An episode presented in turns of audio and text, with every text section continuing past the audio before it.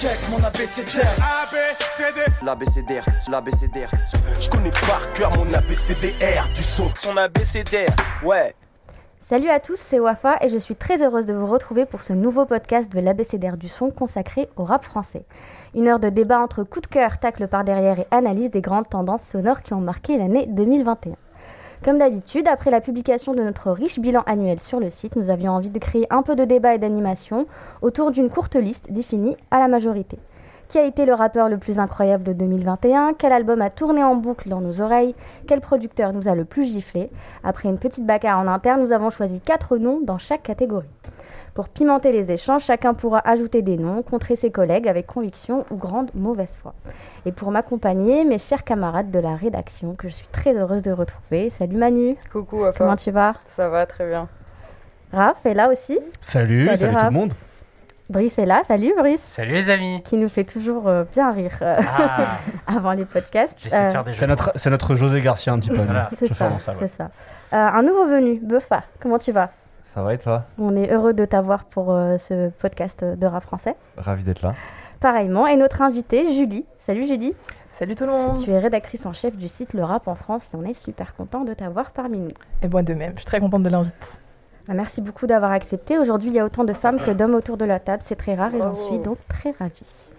Tout de suite, c'est le début des hostilités avec la première catégorie, le rappeur de l'année. Je connais par cœur mon ABCDR du son. Alors il s'agit du rappeur qui a marqué l'année par ses apparitions, nombreuses ou non, que ce soit un artiste installé ou un jeune rookie. En lice pour être le rappeur de l'année 2021 dans ce podcast, le rat Luciano, Giadomado, Solalune et Tedax Max. On va commencer tout de suite par celui qui a fait, je pense, l'unanimité. C'est le Raluciano. Je pense que tout le monde a, a, donné son nom, en tout cas, euh, pour, pour cette catégorie. Sans même avoir sorti d'album cette année, il a mis tout le monde d'accord en quelques couplets, que ce soit sur deux morceaux du classico organisé et surtout Loi de la Cahier, sur l'album de la crime ou celui de Niro. Le temps s'arrête là où le rap passe, les rappeurs écoutent et surtout ils prennent des notes et reprennent, même ses phases dans leurs couplets. Il, était d'ailleurs déjà, il avait d'ailleurs déjà entamé son retour en 2020 sur Très Organisé évidemment et sur un track bonus de Julius 2 dont on parlera tout à l'heure. Euh, je vais donner la parole à Manu. Alors moi je suis complètement contre cette catégorie puisque le rappeur, le Raluciano n'est pas le rappeur de l'année mais le rappeur de toutes les années, voire de toute la planète et tout. Et c'est pas moi qui le dis, c'est Mario Rodriguez, c'est euh, l'ingénieur du son. Du coup bon. Du coup on arrête là, on vote et on passe à autre chose. Euh, ouais voilà. Très bien. on peut je sais qu'il y en a qui veulent rentrer rapidement. et d'ailleurs Rof est d'accord avec moi, je l'ai vu aujourd'hui. Absolument. Il a dit que c'est oui. T'as vu Rof aujourd'hui? T'as dit que le Raluciano c'est le meilleur rappeur. On se voit régulièrement. Pour que Rof dise ça d'un autre rappeur, c'est que vraiment c'est qu'il doit être bon. Hein. Ouais. Mais même Booba avait dit euh, La Funky Family est le meilleur groupe de rap français et le meilleur rappeur du meilleur groupe de rap français étant Laura Luciano. Pour moi, c'est vraiment euh, le, meilleur, euh, le meilleur rappeur de toutes les années, de tout. Et pour le coup, oui, non, c'est vraiment une phrase de Mario Rodriguez, l'ingénieur du son à l'époque, qui était avec lui sur Mode de vie béton style et qui disait ce truc qui, moi, m'avait marqué. Il disait bah, En fait, moi, je parle pas un mot de français. Donc en plus, il voit même pas la qualité des textes du Raluciano, parce que c'est déjà un gars qui écrit super bien. Il disait juste, en termes de flow, en termes de présence, il dit c'est possible que ce soit un des meilleurs rappeurs de la planète et pas seulement pour la France. Et je me rappellerai toujours cette anecdote, euh, vraiment. Euh. Et là, donc, je suis très contente effectivement de le voir, euh, que ce soit effectivement sur Niro, sur Phantom, avec Julie SCH, j'adore ce son d'ailleurs. Phénoménal son. Ouais, avec le pas d'AVS et l'AVC et tout, avec les jeux de mots qu'il fait. Enfin voilà, déjà il écrit très bien, il s'est super bien actualisé. Non, honnêtement, je pense que c'est un des. Pour le coup, c'est. C'est, je pense, le meilleur rappeur français. Ouais, c'est... ouais, de cette année, ouais, je pense que c'est celui-là, c'est celui sur Phantom. Après, euh, j'ai beaucoup aimé le feat avec YL aussi sur la BO de Validé. Euh, qu'on n'a pas cité, mais qui est euh, aussi euh, super bien. Il faut savoir que... Sur le, sur le macadam, non, non Ouais, c'est ça, sur le macadam, un truc. Ouais, il me semble que c'est ça. Mais il faut savoir que Luciano, c'est un gars, il le dit, hein, c'est pas c'est un mec de groupe. Même dès le début, il était dans les Black and White Zulu avec Menzo à l'époque au panier et tout, avant même que la Funky Family existe. Et il disait, moi j'ai toujours eu l'habitude d'écrire juste des couplets, pas des albums, pas des hmm. morceaux en entier. Et je pense que c'est aussi pour ça que ça met autant de temps à sortir ce fameux euh, deuxième album parce qu'il était resté avec mode de vie béton style sur euh, une forme d'insatisfaction en disant euh, c'est vrai que j'aurais pu faire mieux et c'est vrai que c'était pas forcément le maximum de ce que j'ai pu donner. Mario Rodriguez était d'accord aussi avec ça. Il a dit c'était moins impressionnant que la première fois que je l'avais rencontré. Et parce que c'est quelqu'un comme ça, c'est quelqu'un qui avait l'habitude de fonctionner en groupe, c'était un rappeur de groupe, donc il écrivait que des couplets. Et là, c'est ce qu'il a fait. Il a fait plein d'interviews où il écrivait des couplets. Et je pense que le passage, par contre, à l'album, avec en plus le côté perfectionniste qu'on lui connaît, va demander quand même beaucoup d'énergie. Donc là, aujourd'hui, enfin hier, on avait eu le, retour de Nesbill qui est un peu dans le même genre et qui nous rend très heureux et heureuses. Mais voilà, mais je pense que euh, l'album du Raluciano, ça va être aussi. Euh, je, je garantis pas que ça arrivera en 2022 en vrai.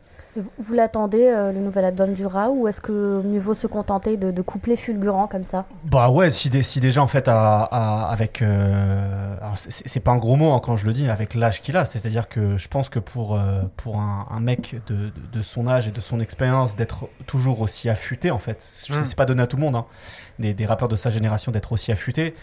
Euh, là, tout à l'heure, euh, Manu disait justement que c'est pas, c'est pas seulement le rappeur de l'année, mais c'est peut-être le plus grand rappeur, ou en tout cas, c'en est un très clairement. Justement, sur, sur le Macadam, il a quand même cette, cette tirade où il dit c'est plus le même rap, c'est plus la même rue, et puis la rue même, et puis, et puis le rap même. Et je le faisais avant que tu naisses, et je suis la rue même, et je suis le rap même. Et bah. c'est que rien que le dire comme ça. mais tu vois, et après, un peu plus tard, il dit si je meurs, l'histoire meurt. Et en fait, c'est vrai, c'est que. Euh, on parlait de Roth qui, euh, qui disait que c'était un de son rappeurs préférés. Euh, Booba aussi l'avait cité. Akhenaton l'a aussi redit cette année en disant qu'il y a deux mecs qui l'ont impressionné, c'est lui et Wust. Ah oui, d'ailleurs, Booba, je, me rappelle, c'était quand Calif Hardcore avait fait le clash contre Booba. Euh, Calif lui dit Ouais, t'as insulté les Marseillais, et quand tu bandais sur Luciano et tout, genre, je suis un rat comme Luciano, il fait ça dans le, dans le clip, c'était horrible, pire imitation de Booba. mais, j'adore ce son quand même, je le mets à tous les, tous les classicos. me rappeler où, va mon esprit. Donc euh, non non mais je, pense qu'effectivement en fait avec le parcours qu'il a et en fait effectivement finalement sa discographie elle tient sur elle tient sur un timbre tu vois quasiment donc euh, qu'il soit encore aussi affûté de toute façon je pense qu'on n'est pas aussi affûté si on n'a pas continué à enregistrer si on n'a pas continué à performer alors j'imagine alors c'est peut-être des, sorties qu'on a moins nous en Ile-de-France mais je pense qu'il a continué à enregistrer avec des mecs de Marseille ou de la région sur, sur, des, sur des obscurs mixtapes ou des albums indépendants. Oui, à l'époque, en 2016, il avait un couplet génial sur euh, le meilleur titre de Numbers. Ouais, exactement. Voilà, et ça me surprend pas. En fait, ça me surprend pas. Je pense que non seulement c'est un héros du rap français, mais c'est un héros local encore plus. Quoi. Je pense que c'est un hometown hero, comme on dit, tu vois, si on doit, si on doit prendre une espèce d'expression euh, euh, anglophone pour l'appliquer ici. Tu vois, je pense que c'est vraiment ça. Et la manière dont il a affûté en fait sur toutes ses apparitions cette année, peut-être qu'effectivement très organisé, ça l'a aussi galvanisé là-dessus. Euh, franchement, je pense que ça a beaucoup joué, très organisé. Euh... c'est en fait, c'est plaisant, tu vois, de se dire que euh, déjà, l'an dernier, quand, quand il était réapparu sur ses morceaux collectifs, ils se tiraient tous vers le haut, et je trouve que du coup, lui, tirait peut-être encore plus les autres vers le haut, d'une certaine manière. Et là, ouais, cette année, et puis, et puis cette, cette, cette, fluidité qu'il a, quoi, sur la loi de la cahier la, fluidité qu'il a, tu vois. Je... T'as utilisé un mot intéressant, t'as dit le mot tirade, et c'est vrai que sur tous les morceaux, en tout cas, qui sont sortis cette année, il y a un côté un peu moral, il y a toujours un moment où il parle, il rappe même mm. pas, il vient avec cette expérience, cette sagesse, et il fait une tirade, justement, euh, sur, euh, euh, soit sur, sur le rap, soit sur la vie, sur... voilà. il, apporte un peu cette expérience, ce Bakou, et on sent ce charisme dont on parlait mm. bah, tout à l'heure, cette prestance. Justement, sur, Classique Organisé, il y a le, morceau dont j'ai oublié le nom, mais Manu va, va, va le connaître, le morceau où c'est Doria qui fait le refrain euh, on, on, refait le monde. On refait le monde, tu vois. Où il a dit, où il dit la vie, la vie c'est dur, bah ouais, les cœurs finissent par se fendre, les poings par se prendre, les armes par se tendre, les types par se pendre, tu vois. Enfin, il y a mm. vraiment ce truc où. Euh, en fait, moi, quand je le dis comme ça, ça a l'air euh, hyper, hyper scolaire et, et très, même, dit comme ça, et très pesant. Mais quand lui, il le fait, en fait, c'est magnifique de, de, fluidité parce que Laura Luciano, ça a été un des premiers, je trouve aussi, à arriver avec ce truc de. il rappe comme il parle. Et c'était très, surtout très très présent sur son, sur son, sur son album, encore plus que l'époque de l'FF, même si déjà à l'époque de l'AFF, sur le premier album, ça se sentait. Sur Mode de vie de Béton Style, c'était ça, et ça a toujours été ça en fait. Il y, a ce truc où c'est facile. Et où, euh, où t'as pas l'impression qu'il force le, truc. Et c'est encore le cas aujourd'hui. Donc, euh, ouais, plus de 20 ans après, euh, c'est classique que son premier album de. Enfin, même c'est les deux premiers albums de l'AFF et son album solo, qui soit toujours aussi juste en fait, et que tous ces couplets ont été si brillants cette année forcément ça fait considérer justement la possibilité que ce soit un des, un des rappeurs, si ce n'est peut-être le rappeur de l'année. Quoi. On peut faire un podcast sur le Raluciano sinon. moi je suis tout à fait d'accord avec vous, mais c'est un peu mon problème avec le Raluciano, c'est que bah, j'ai peur en fait. J'appréhende grave justement l'album, parce que je me dis, il est tellement excellent sur des couplets, etc. Et c'est tellement fluide que bah, j'ai peur de l'avoir sur, euh, sur tout un projet où au final, bah, justement, le mot tirade va revenir, où ça va être indigeste. Ou alors où il aurait plus de mal. Et je, déteste être déçu, vraiment beaucoup. Et j'ai très très peur d'être déçu par un, projet entier de Laura Luciano. Il faudrait peut-être une bonne, une bonne DA, un bon réalisateur qui arrive à le mener peut-être là où lui, il, n'irait pas forcément. Ouais, c'est ça. Il avait quand même Pon et Mario Rodriguez du coup sur son album. C'est vrai que là, je sais pas euh, avec qui il va travailler. Quoi. Mm. Il n'a pas encore annoncé. Qui euh, serait à la hauteur.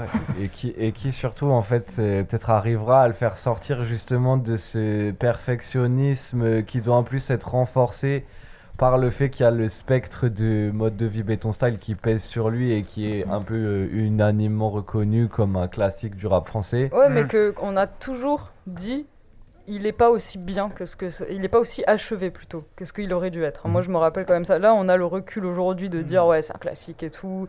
Jules en a beaucoup contribué à ça aussi pour dire c'est mon album de chevet, etc. Mais euh, il y a toujours eu ce truc, même à K, je disais, euh, il aurait pu faire mieux. Il aurait pu faire un peu mieux. Ouais, mais donc qui va la, question c'est ça en fait, c'est qui de, de, qui va pouvoir s'entourer pour euh, étant donné que il y a justement cette, cette espèce d'ambiance autour de lui dont on parle et c'est pour ça qu'on le cite dans, euh, dans les rappeurs de l'année. Mais il a dit qu'il avait envie de faire un nouvel album. Oui. Oui. Ok. Il a fait euh, une interview justement pour Combini qui a été hmm. faite par Jérémy Léger où il dit qu'il a enregistré des choses, qu'il a, qu'il a des des morceaux euh, de côté, mais qu'il est très perfectionniste et que soit ça sortira, soit sortira pas. Voilà. Vu le degré des attentes, je peux comprendre. oui. Mm. C'est vrai que j'ai peur, lui comme Nesbill aussi, j'ai peur d'un autre truc, c'est qu'il y ait ce groupe de gens comme nous, tellement fans, on est là genre mais oui, t'es le meilleur rappeur de la Terre, on t'aime trop, nanan et tout, et qu'en fait, par ailleurs, le public ne suive pas, euh, ou je veux dire, les chiffres ne suivent pas, et que ce soit hyper décevant pour eux. Euh, qu'ils aient fait autant d'efforts pour encore une fois galérer, que ce soit juste pour l'amour de l'art et que dans la BCDR du son, ils disent Ouais, c'était l'album de l'année, euh, Raluciano et Nesbill, quoi. Et du coup, euh, ça, c'est peut-être la, peur que j'ai des fois, c'est qu'avec notre enthousiasme, euh, qu'on ne donne pas une bonne vision de la réalité. Après, Luch, j'ai l'impression en tout cas que lui, la différence, c'est qu'il est aussi écouté quand même par des plus jeunes. Que ce soit localement, de sûr, ça c'est sûr et certain, parce que de toute façon, il fit avec tout le monde, même avec les plus obscurs. Euh, rappeurs marseillais qui ont fait un son à un moment. il, demande le fit, il le fait. Euh, et, euh, et, tout simplement, et, grâce à l'effort euh, Joule, en fait, l'effort de réactualisation de Joule, il y a un côté, il est aussi écouté par un public plus jeune. Mais voilà, des fois, j'ai un peu cette pression-là de me dire, est-ce qu'on on leur met pas trop la pression, justement, alors qu'on est juste une minorité de connards Mais c'est vrai qu'avec l'effort Joule, ça, un peu, ça lui a permis de s'actualiser, notamment en changeant de, en changeant de prod, en s'adaptant à. Ce que j'allais dire aussi sur cette année, ce qui est assez, assez impressionnant, c'est qu'il il est il s'adapte à plein de prods il s'est modernisé aussi. c'est un son drill non enfin, oui voilà drill, le Niro c'est le macadam aussi dont je parlais tout à l'heure. C'est quasi drill euh, euh, et même avec Joule il posait aussi euh, à l'époque aussi sur des en 2016 2017 sur des bah, des sons Joule dansants.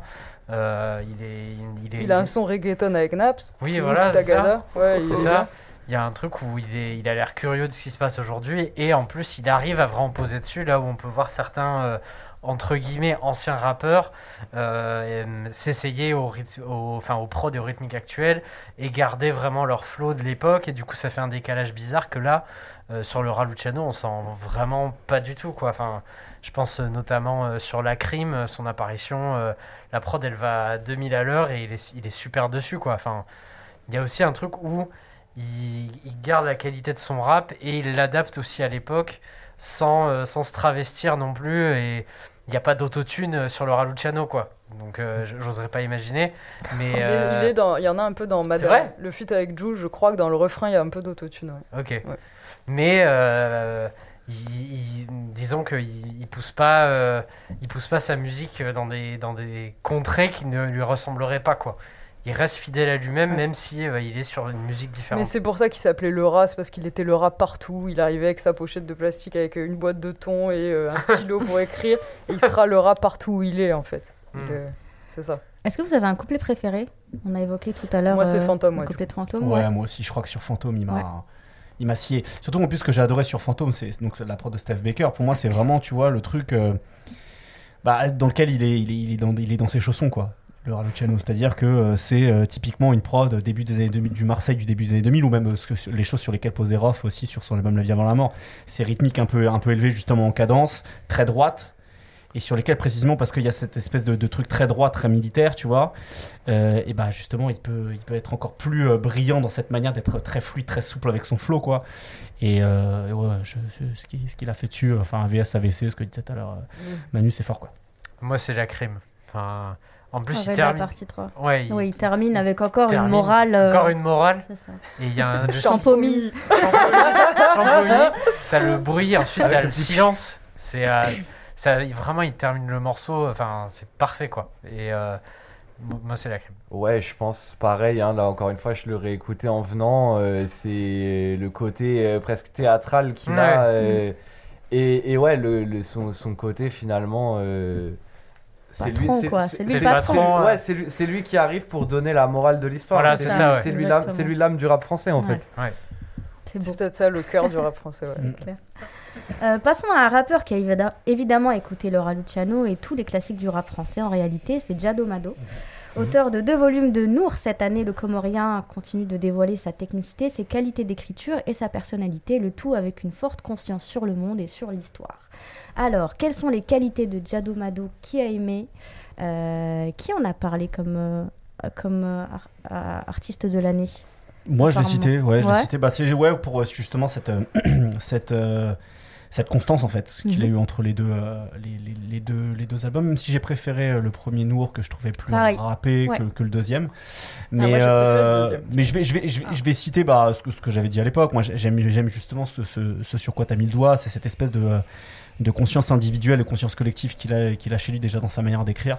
Ce truc d'être à la fois membre euh, bah, d'être d'origine comorienne, mais aussi d'être euh, membre de, de cette communauté euh, sudiste. Alors, une fois, j'ai vu passer un truc sur Twitter cette année en disant Mais la Drôme, c'est pas le sud, arrêtez vos bêtises. Tu vois, bon, ça, ça, c'est ça, ça, c'est les débats. Au-dessus d'Avignon, c'est le Nord. Voilà, voilà, merci Manu.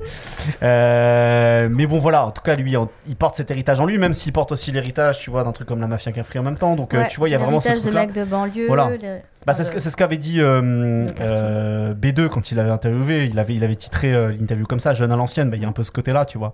Et, et puis, ouais, c'est cette, cette, cette, manière de rapper qui, qui rappelle plein de choses du, d'un- d'un- d'une, d'une tradition du rap français, en fait, que je trouve intéressante chez lui. C'est pour ça que j'ai préféré notamment Nour, premier du nom. Et, et puis voilà, il, y a- il y a- il porte avec lui aussi toute cette.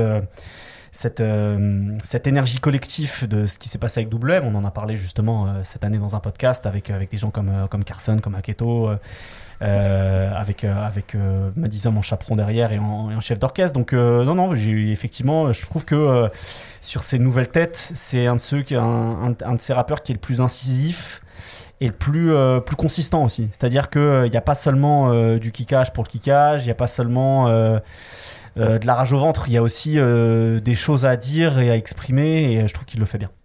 Qu'est-ce qui lui manquerait peut-être pour euh, exploser, pour dépasser euh, un palier de voilà d'auditeurs de, de niche un peu comme nous? Manu? Euh, alors ça, vraiment, je sais pas. Parce que c'est... Moi, vu les rappeurs que j'aime bien, on peut Ouais. pas dire que je sois le- la professionnelle pour leur donner la recette du succès. Par contre, je trouve que Jado Mado a pris une autre dimension, là, avec Nour 2. Pour le coup, ça a beaucoup plus... euh, ça a touché plus de monde, j'ai eu l'impression. Euh, plein de titres que j'adore. El Shabazz, pour moi, c'est potentiellement euh, un très grand titre même, qu'on retiendra euh, et tout. Après, il y a un petit changement d'instru et tout. euh, vraiment bien. Après, je trouve qu'il a une autre dimension. Il parle du. Raluciano sur ce morceau d'ailleurs. Christophe Carmona, il dit. Bien sûr. Euh, il dit Christophe Carmona et après il met société matrilinéaire parce que c'est les Comores, société matrilinéaire, euh, dans le même son. Donc moi j'ai adoré à partir de là.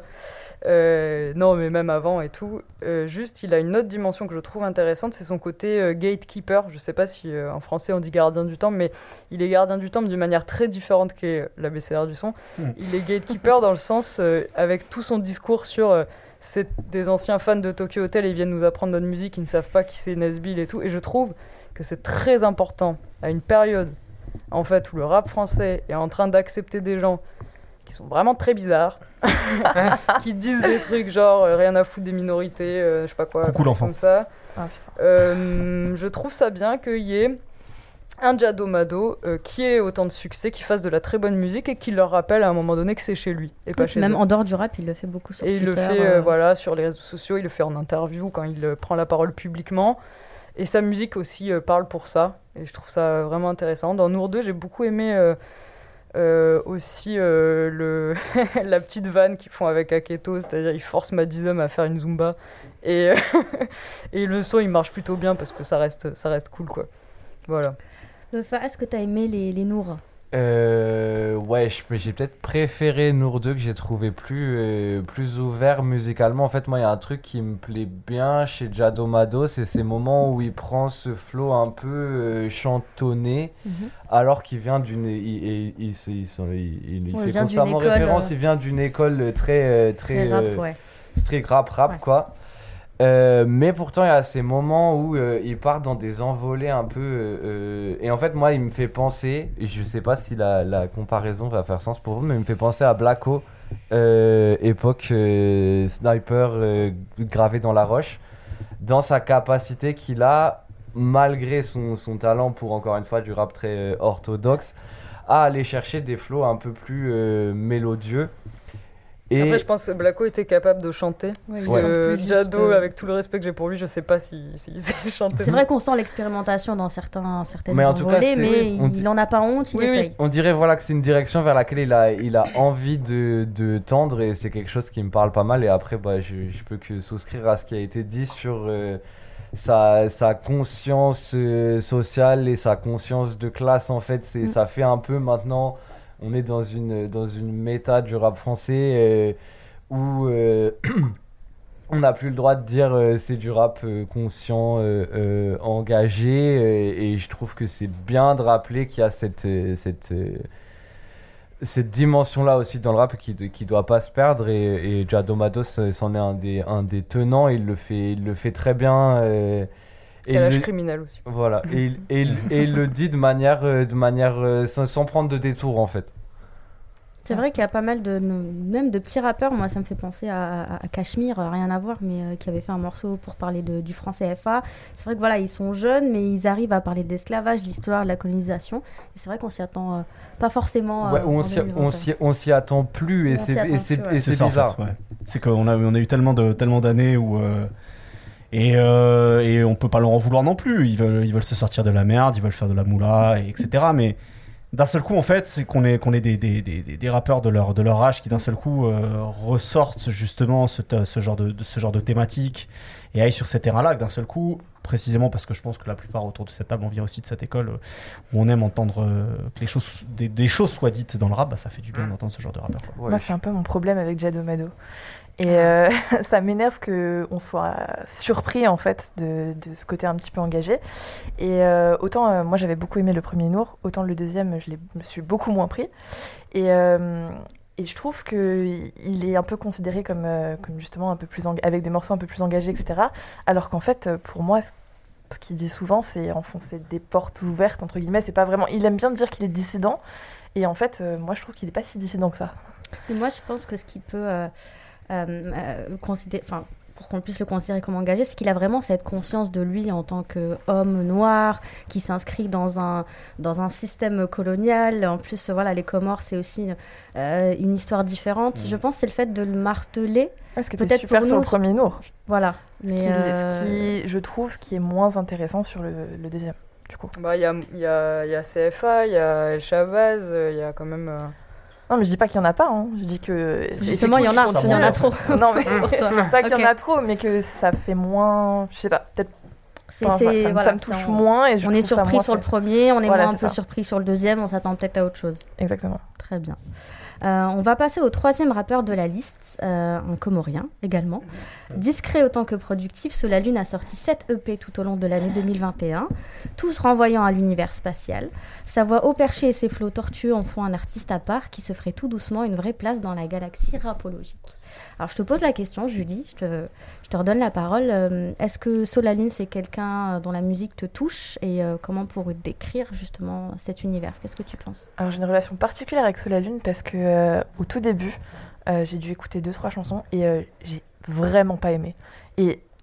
J'entendais vraiment plein de gens qui commençaient à en parler, etc. Et je me disais, mince, c'est tout, est-ce que je passe à côté de quelque chose Est-ce que c'est moi qui fais preuve de mauvaise foi? Et en fait, je me suis remise dedans, j'ai réécouté, et la, deuxième écoute, entre guillemets, a été incroyable. Et j'ai ressenti toutes les émotions qu'il y avait dans sa voix un petit peu particulière. Et enfin, la manière dont il pose ses flots, euh, les, thèmes qu'il aborde. Enfin, je sais pas, il a une manière de, finir ses rimes, etc., qui, m'a complètement chamboulé, en fait. Euh, donc voilà.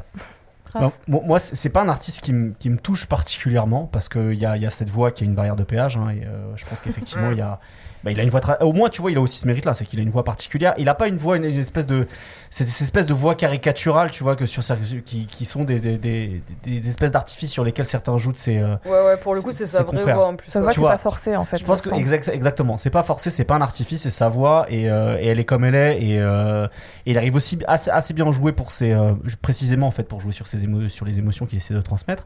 Par contre il y a un truc que je reconnais c'est que t'écoutes certains de ses morceaux une fois deux fois et c'est mais tu les as en tête quoi. C'est à dire que euh, bon là j'ai plus le titre en tête je suis très mauvais pour les titres il y a un morceau il fait euh, qu'est-ce que tu veux faire quand tu seras Rodé Rodé Rodé. bon Rodé c'est moi le titre 2021 non mais c'est fou tu vois. Et pourtant c'est pas quelqu'un que j'ai beaucoup écouté. Par contre je me suis surpris des fois dans l'année tu vois à, à redonner ce morceau. Il y a vraiment un truc.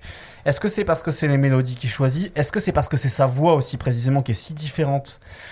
Et sa manière aussi de, de jouer précisément de, de, des émotions de sa voix de son écriture? C'est entêtant de ouf. Et ça, pour, pour le coup, euh, tu vois, même pour moi qui n'ai pas forcément été touché, euh, tu vois que ça, me soit resté autant en tête, je trouve ça très fort, quoi. C'est vrai que moi non plus, j'ai pas encore été touchée. C'est moins compliqué qu'au début, je, je, je, pense, mais euh, je pense qu'il faut, il faudrait écouter. Il euh, y, y, a eu beaucoup d'EP, je pensais pas qu'il y en avait autant, mais c'est vrai qu'il a été omniprésent ah, toute l'année. Est-ce qu'on peut euh, peut-être voir dessiner une évolution, une tendance particulière, ou est-ce que c'est simplement, enfin là, il est productif, il a sorti les morceaux qu'il aimait en restant dans, dans sa veine? Je crois que c'est un peu tôt pour parler d'évolution. Après, ce qui est intéressant, c'est qu'il est tellement prolifique que j'ai l'impression qu'il arrive bien à créer tout son univers, en fait. Et que justement, euh, avec sa voix particulière, il s'est pas arrêté juste à ça. Et il arrive à montrer que bah, il arrive à faire passer des émotions, qu'il arrive à créer tout son.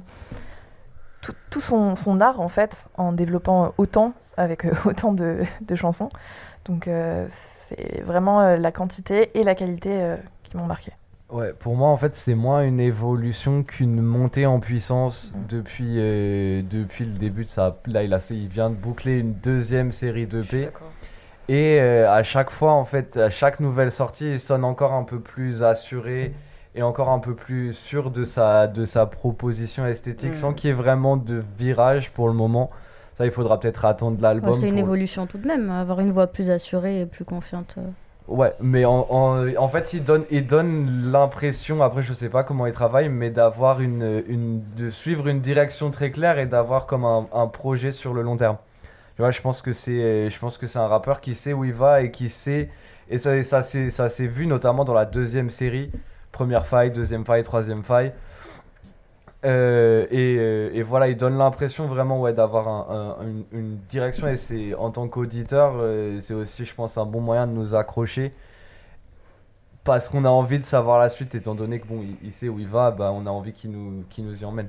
C'est vrai qu'on n'a pas l'impression qu'il balance des trucs comme ça juste pour, pour sortir des trucs. On a vraiment l'impression qu'il y a un truc derrière et qu'il suit, il suit sa ligne. Oui, oui, il y a le titre de l'album. De toute façon, il les appelle En attendant fissure de vie. Donc L'album, ça sera Fissure de vie, et je pense pour le coup que ça va sortir en 2022 et que ça sera probablement un des meilleurs albums déjà, je peux le dire. C'est rare, hein, franchement, que je sois aussi sûr de moi, mais je suis sûr que ça sera un des albums de 2022. Qu'est-ce qui te rend aussi, enthousiaste Parce qu'en fait... Euh, en fait, elle l'a écouté déjà, il n'y avait pas le dit. non, non, non. Euh, c'est qu'il a justement cette proposition artistique clivante, le péage dont vous parliez, et qu'en fait, une fois que tu l'as eu, parce que moi c'est pareil, j'ai eu un moment où euh, il y avait le péage, à un moment donné, tu as une voix comme ça, euh, ça va être compliqué. Et en fait, il y a un moment, euh. j'ai fait l'enchaînement Bonhomme de neige, rodé, sur euh, Orbit. Et là, il y a eu vraiment un déclic, où j'ai dit, en fait, ce côté un peu pas complètement harmonieux, une voix comme ça, quelqu'un qui a, a l'impression de, rapper toujours sur la faille, qui rebondit quand même, tu dis, là, il va s'arrêter, il va fondre soit en larmes, soit il va s'évanouir, soit il va truc. Et tu dis, non, en fait, il rebondit et continue à rapper. C'est quand même un très bon rappeur. Euh, et un côté très décalé. Euh, pour le coup, tu as dit le mot univers, et lui, je trouve que c'est un des rares où le mot univers est justifié, quoi. Il a vraiment son univers, il a vraiment ces mots qui reviennent. Il y a l'agent, il y a la juge, il y a les 60 soleils qui brillent, il y a plein de trucs comme ça, et tu vois qu'il est vraiment dans son monde, dans sa bulle. et un côté toujours hyper universel et en même temps un brin décalé pour être suffisamment original. Euh, toujours, je dis oui, il a cette écriture euh, voilà, qui peut parler à tout le monde, mais c'est toujours un brin décalé. J'ai pleuré des rivières de larmes au palais des enfants sans cœur. Euh, quand il va dire on fusille les rois, normalement les rois on les décapite. Mm. On cuisine les mots. Les mots, on les cuisine pas. Ouais, voilà, mais il a toujours un petit truc sur le décalage qui fait que nous on comprend tout ce qu'il veut dire. Mm. Et c'est pareil en fait sur les mélodies il a toujours un truc où tu dis ah oui je vois exactement la mélodie complètement harmonieuse qu'il voudrait faire et en fait non il en fait une qui est un brin décalé et c'est ça qui fait son enthousiasme et pour moi le fait que ce soit aussi clivant c'est justement ça l'intérêt c'est que ça apporte quelque chose. Et moi j'ai pas eu une découverte bouleversante comme ça depuis, euh, depuis pas mal de temps. Et je suis vraiment convaincu que, que son album sera un des meilleurs euh, de l'année prochaine quoi. Euh, si je devais franchement je suis très très enthousiaste sur, sur Solalune si je devais quand même apporter un bémol, ça serait le risque et la peur du côté gizmo, c'est-à-dire de faire un fonds de commerce de la souffrance, de, de, de, se flinguer la tête et des choses comme ça. Ça serait le seul truc.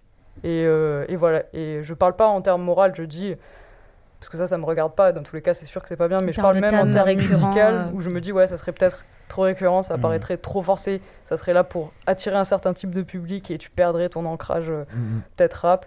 Ce serait le seul truc. Mm. Sinon, vraiment, Solalune est définitivement le, le rappeur qui m'a le plus touché depuis très très très longtemps.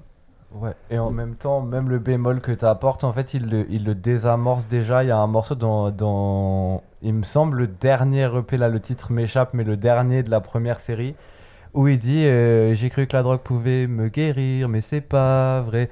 Donc tu vois, il, est, il, est, il, est, en fait, il est déjà conscient de ça aussi. Il y a un, discours sur l'addiction, je trouve, qui est plus. Euh, plus euh, Peut-être avec plus de recul que celui de Gizmo, qui rappe vraiment depuis le cœur de, de, de, de, la fournaise et de son mal-être. Et lui, il, a quand même, il cherche quand même toujours une porte de sortie. Oui, c'est vrai. Peut-être que le, le, bémol que je fais, c'est pour les gens qui l'entourent, en fait. Mhm pour, pour les gens qui sont autour de lui, qui sont euh, dans son processus euh, artistique, pas pour lui.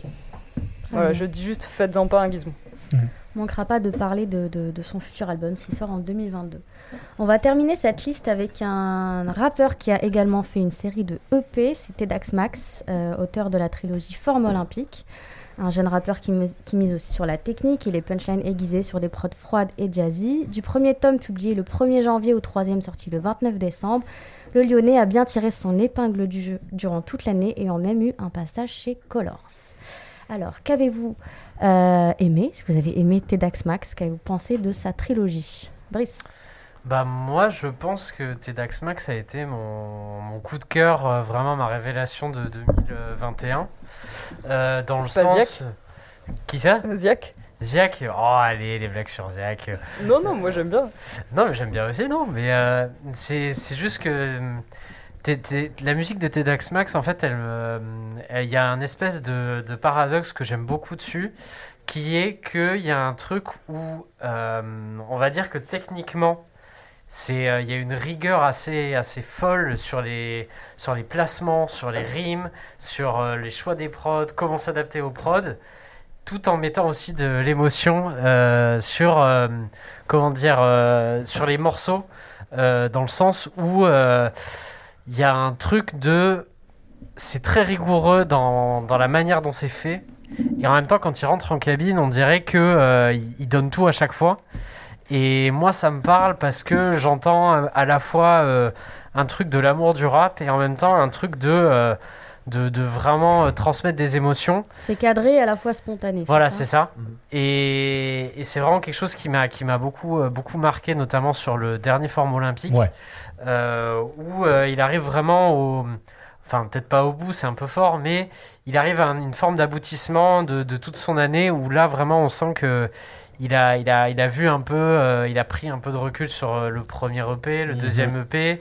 Et euh, il a fait un truc assez abouti, je trouve, avec le troisième. Et en même temps, j'ai bien aimé aussi le premier qui sonnait, euh, comment dire, un peu moins euh, boom bap parfois, ou un peu plus expérimental. Et Moi, je t'avoue, j'ai l'impression qu'il a pris 15 ans entre le premier et le, troisième. Ça, au début, je me dis, moi, je l'avais connu avec Drill, là, et tout. Et après, je me dis, en fait, non, c'est un gars, genre, il a des prods à la LTA ou à la Benjamin Epps maintenant. Enfin, genre, du coup, je me suis dit. Et en plus, il avait tellement progressé, je suis complètement d'accord, sur sa manière d'écrire mm. avec euh, en accumulant les allitérations et en fait chaque cellule de couplet c'était une autre consonne à chaque mm-hmm. fois. Et là, il le fait tellement bien dans le troisième et tu sens que et là pour le coup, peut-être qu'il les a écrits parce que Jadomado, je trouvais qu'il avait euh, évolué aussi, il avait progressé. Il m'a dit non, je les ai quasi écrits en même temps et tout. Lui, je suis sûr que non, il y a vraiment un truc. Bah, tout, à l'heure, euh, Buffa a utilisé le mot de terme, le, terme de, de, monter en puissance pour Sola Lune. Je trouve que chez Tedax Max, c'est vraiment ça. C'est-à-dire que moi, mm. quand j'écoute le, premier forme olympique, je fais OK, c'est cool, mais euh, il y a cette espèce de, de, flow, euh, de flow ininterrompu euh, qu'on retrouve chez pas mal d'autres rappeurs. Et je me dis, bon, c'est intéressant, mais je trouvais qu'il n'y avait rien qui le démarquait vraiment, à part effectivement certaines productions, comme tu dis, Brice. Et je trouve qu'au contraire, tu vois, déjà à partir du middle season qui s'ouvre avec Maurice Green, et après il y a des morceaux comme euh, Je te jure ou Ambroisie Nectar où il y a des, il y a des sortes de, euh, de, de, samples qui font un peu de jazzy sur des prods avec beaucoup de guillemets rap. Euh, sur Je te jure, en plus, il fait un, un, jeu où il fait deux phrases courtes puis une phrase longue. Enfin bref, il mm. commence vraiment, je trouve, à, à, peaufiner à la fois sa direction artistique et son, et son art du rap en fait sur Tranché, le dernier morceau, il a la voix très abîmée. On a l'impression qu'il est vraiment éreinté, tu vois, par, par cette mm. vie euh, euh, euh, lyonnaise intramuros, tu vois. Alors, d'un seul coup, par contre, sur le final season, effectivement, là, je trouve qu'il est, il est en forme olympique, vraiment. Là, c'est-à-dire que aussi bien sur, sur, ce, sur ce choix de prod comme un, truc comme Body par oh, exemple. Body, j'allais dire, ouais, voilà. préféré. Body, ça commence sur du Griselda. Référence à The Wire. Ah, voilà, déjà. Un perso qui est le soldat, en fait. Exactement. Le, figure qui, du soldat. en plus, bah, moi, ça me touche parce que c'est mon personnage préféré de The ah Wire. Oh, ah moi, c'est, Omar Little. comme, beaucoup d'autres bah, personnes. bah ouais, beaucoup de personnes, évidemment, c'est, Omar. moi, c'est Body parce que précisément, il a cette espèce de truc funeste, presque un peu shakespearien, tu vois, du, du soldat, quoi. Tu, tu, sais en fait qu'il va mourir. D'ailleurs, il sample ça, en fait. Il sample le dialogue avec euh, McNulty où il lui dit Mais toi, t'es un soldat. Euh, et tu, sais en fait que Body va mourir. Tu sais pas quand, mais tu sais qu'il va mourir. Enfin, même s'il y a beaucoup de personnages de The Wire, tu sais à un moment ou un autre qui Il meurt dans son, dans son corner, qui pourrait être euh, une rue de la guillotine. Exactement. Et donc, déjà, bon, moi, ça, ça m'interpelle qu'ils choisissent ce, personnage-là. Mais tu vois, par exemple, c'est un morceau qui commence avec une, ambiance et une rythmique très Griselda. Et juste en gardant le même son, boum, ça, passe sur un truc trap juste derrière. Et il arrive tu vois, enfin, il est, il est, en équilibre sur les deux, c'est-à-dire que sur les deux rythmiques, il arrive à, faire aussi bien. et effectivement, c'est ces prods qui sont très boom bap, euh, hmm très très années 90 tu vois et même même sur cette manière de faire sonner les caisses claires qui sonnent vraiment presque presque Queensbridge quoi notamment le travail avec Butter Bullet c'est c'est vraiment ah bah, les meilleurs morceaux je crois exactement et là là on est plus sur du sur du New Yorkais actuel je pense à 5 étoiles 100 titres premier dimanche du mois où on est beaucoup plus sur, sur, euh, sur ce qui se fait en rap New York actuel, du Steve Davis, etc. Il a l'aise sur tous ces terrains-là, et précisément, je trouve aussi qu'il a, il est moins mécanique dans son flow. Hmm. Et par rapport au premier EP justement qu'il avait sorti en, début d'année dernière, donc euh, je trouve que voilà, il progresse. Euh, il y a un truc qui se passe et, ça c'est Buffa, tu l'as très bien dit dans un article de bilan. Il se passe un truc sur Lyon parce qu'il y a également euh, son pote Lost Babyface qui est pour moi ma révélation de, de, l'année dernière qui a pas sorti de projet, simplement des morceaux. À chaque fois qu'il sort un morceau, je me prends une tarte phénoménale. Je me suis fait un EP en playlist juste avec ces morceaux et, et je me régale à chaque fois que je l'écoute. Donc ouais, il se passe quelque chose et. Euh... En plus c'est bien, ça dit euh, Lyon, il n'y a pas que des fachos quoi. Parce que les pauvres, euh, les pauvres malheureusement, ils sympathisent de cette image-là et euh, malheureusement tous les mois on a on a on a des événements sur Lyon avec des espèces de mini manifs de, de fâche-lards qui, qui, qui, qui, doivent vraiment être pénibles pour les gens qui vivent là-bas. Quand c'est pas des, des, des, pseudo-animateurs télé qui vont faire des, des, plans comme à la con là-bas là, donc donc c'est bien. À la guillotière en plus. Ouais, en plus à la guillotière exactement. Donc je pense qu'effectivement c'est bien que d'un seul coup euh, bah, c'est pas nouveau. Tu vois qu'il y, a une, scène lyonnaise qui se passe quelque chose, euh, surtout ces dernières années, il y, a, une émulation. Mais voilà, y a, je trouve que chez, des gens comme Tedax Max, parce que c'est lui dont on parle et que c'est devenu un peu la, vitrine de ça, mais aussi euh, d'autres personnes qui peuvent traîner derrière lui comme Lowe's, bah, il se passe un truc quoi, de, de, gens qui rappent, qui, qui s'inscrivent dans une tradition, dans on parlait de ça justement un petit peu avec Jadomado, mais c'est aussi le cas avec TEDx. Hein. Il, cite, du rap français, il cite du rap américain. Et c'est jamais du name dropping euh, un, peu, euh, gratuit. un peu gratuit, tu mm. vois, comme on, comme, on affiche, euh, comme on affiche un bijou sur sa main. Tu vois, il y a, y a, vraiment ce truc de d'assumer cet héritage-là, quoi. Et il progresse, et donc c'est inspirant pour 2022. Quoi. Juste, vous avez compris pourquoi il appelle le son premier dimanche premier dimanche du mois, j'ai pas compris. Parce que moi, je vois premier samedi du mois à quoi ça fait référence. Mais là, je comprends pas. Moi non plus. Je sais pas. J'ai pas compris, question. moi, J'ai pas la référence non plus. ok, bon, ouais, des fois, il a des formulations, pardon, je les ai notées, mais il y en a certaines qui sont cool, tu vois, genre rat d'égout devenu rat de marée, tu vois, c'est bête, mais mm. c'est concis, tu vois, j'aime bien, tu vois. Ou, euh, c'est con, hein, mais toc toc toc, je suis, je suis le Glock dans le gloriole. Euh, moi, ça, moi, moi, quand il la sens, ça me fait, elle me fait marrer. Quoi. Euh, voilà. Mais je suis ouais, non, mais après, même sur des trucs touchants, tu vois, le sourire du grossiste a un prix, le sourire de papa n'en a pas, donc j'ai fait, j'ai vite fait un choix. Tu vois, c'est des formulations assez simples, mais je trouve ça. Je trouve qu'il y a de l'âme en fait dans ce qu'il fait, quoi. Et c'est ça qui fait qu'il se démarque d'autres rappeurs très bons aussi. Il y a un truc assez personnel où moi ça me rappelle un Isha un peu parfois. Oui, moi aussi, il me fait penser à Isha. Ouais, c'est ce que j'allais dire aussi, qu'il y, avait un, y avait un vrai côté Isha, que ce soit dans la voix, que ce soit dans les, dans les rimes, ou les, les petites images personnelles. Ouais, ouais dans, et dans la manière de se livrer aussi. Voilà, et, ça, Et, ça, pour le coup, il le, fait, il le fait de manière, je trouve, assez magistrale dans le, dans le dernier EP euh, Final mm. Season sur euh, le morceau euh, Sur la route de l'école. Hmm. Ah, on est tous d'accord ah que le dernier EP, à mon avis, euh, ah, il est vraiment ah, incroyable. Il a, grosse claque. Ouais, ouais, ouais. Là, sur, euh, sur, sur, les, euh, sur le temps additionnel, il, a, il, a, il, a, marqué des points. il a mis un on parlait d'évolution tout à l'heure, mais moi, il me fait un peu penser à un Pokémon où à chaque EP, il a passé une évolution. En là, là c'est Florizard. Ça la mèche. Joli, très belle référence. Très bien. On avait quelques noms en balotage, on va pas en, parler. On avait Souffrance, on avait Damso, Benjamin Apps, Gazo. Beaucoup de la part de, de Brice d'ailleurs. Il eh, faut un peu des jeunes ici. Gambino. oui, c'est vrai, Gambino. On va passer au vote. Euh, alors, on avait quatre bons rappeurs. Il y avait pas mal d'éloges sur, euh, sur euh, chacun d'entre eux. pour qui votez-vous ah, au, début, on était, on était très sûr pour le rat. Après, ah non, mais le rat, moi, des analyses, je peux hein. pas voter pour lui. C'est le rappeur de toutes les années, vraiment. je maintiens. Donc, je vote pour 2021, c'est Sola Lune. Mais sinon, c'est le Raluciano à vie à la mort. Le Raluciano. Ok. Ah, c'est dur là. Hein. Euh, ce sera pas le Raluciano, justement, parce qu'il a pas sorti de, de projet. Ouais. Euh, J'hésite entre Sola Lune et Tedax Ah, il faut choisir, Julie. Je te laisse réfléchir. On va passer à Raph. Tedax. Tedax. Moi, c'est dans un mouchoir de poche entre Tedax, Max et Solalune. mais hein. comme mon personnage préféré de The Wire, c'est pas Body, c'est l'écorché vif Bubbles. Ah ouais. Je vais dire Solalune. Ok, bah, donc on a deux Solalune, un Tedax, un rat. Et toi? Allez, Tedax Max. Bon. Euh... Bah, il faut choisir. ah, c'est à toi, Ah, c'est le rôle ingrat, hein. C'est le rôle ingrat, là. Bah, moi, je préfère Tedax Max. Voilà. Ah, Max. Oh, oh, Désolé, le péage, moi et la conduite, c'est pas trop ça. bah, Manu, 2022 nous donnera raison. Oui, bah oui, ce sera le meilleur. je, je dis pas que j'ai raison, je dis juste que j'ai choisi. C'est pas pareil. Tout de suite, passons à l'album de l'année. Alors les quatre albums en lice euh, pour cette catégorie, alors on va commencer directement par Lélo, donc l'étrange histoire de Monsieur Anderson. Euh, désormais habitué euh, aux albums concept cinématographique, surtout après Trinity, Lélo a sorti l'étrange histoire de Monsieur Anderson, un récit initiatique à l'image d'un conte. Cet album suit le parcours de Jay en quête de réussite et de vérité sur ce qu'il est et ce qu'il veut devenir. De nombreux personnages croisent son chemin, surtout son alter ego, le fameux Monsieur Anderson. Je ne peux que commencer avec avec Brice. Euh, on sait que tu aimes beaucoup cet album. Peux-tu nous expliquer rapidement pourquoi? Bah, c'est marrant parce que, euh, enfin, comme je l'avais dit dans le dernier podcast, au début, j'étais un peu euh, mitigé. Et cet album, il m'a, en fait, il m'a moi-même surpris parce que au fil des mois, je suis revenu dessus, je suis revenu dessus, j'ai réécouté et je me, je me l'écoutais comme je me ferais un film. Euh, en me le remettant encore. Sauf que là, c'était un film que j'avais envie de revoir euh, tous, les, tous les mois, une fois par mois environ. Oh, putain, quelle horreur. Et euh, oh, ça va.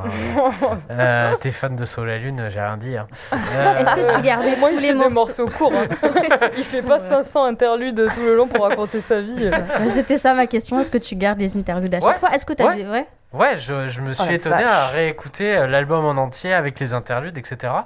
ce que je pensais qu'il n'y arriverait pas. Euh, et en fait, si, je l'ai fait. Et euh, c'est juste que, euh, en fait, j'ai aussi eu un déclic en me souvenant du podcast ABCDR bilan de 2020 où on discutait justement déjà de Trinity, on se disait, et je crois que c'était notre cher ami Zo qui parlait de ça, qui disait, bon, c'est bien ce qu'il fait, mais on sait pas qui c'est, et ça pourrait être n'importe quel gars qui pourrait dire ce qu'il dit dans son album.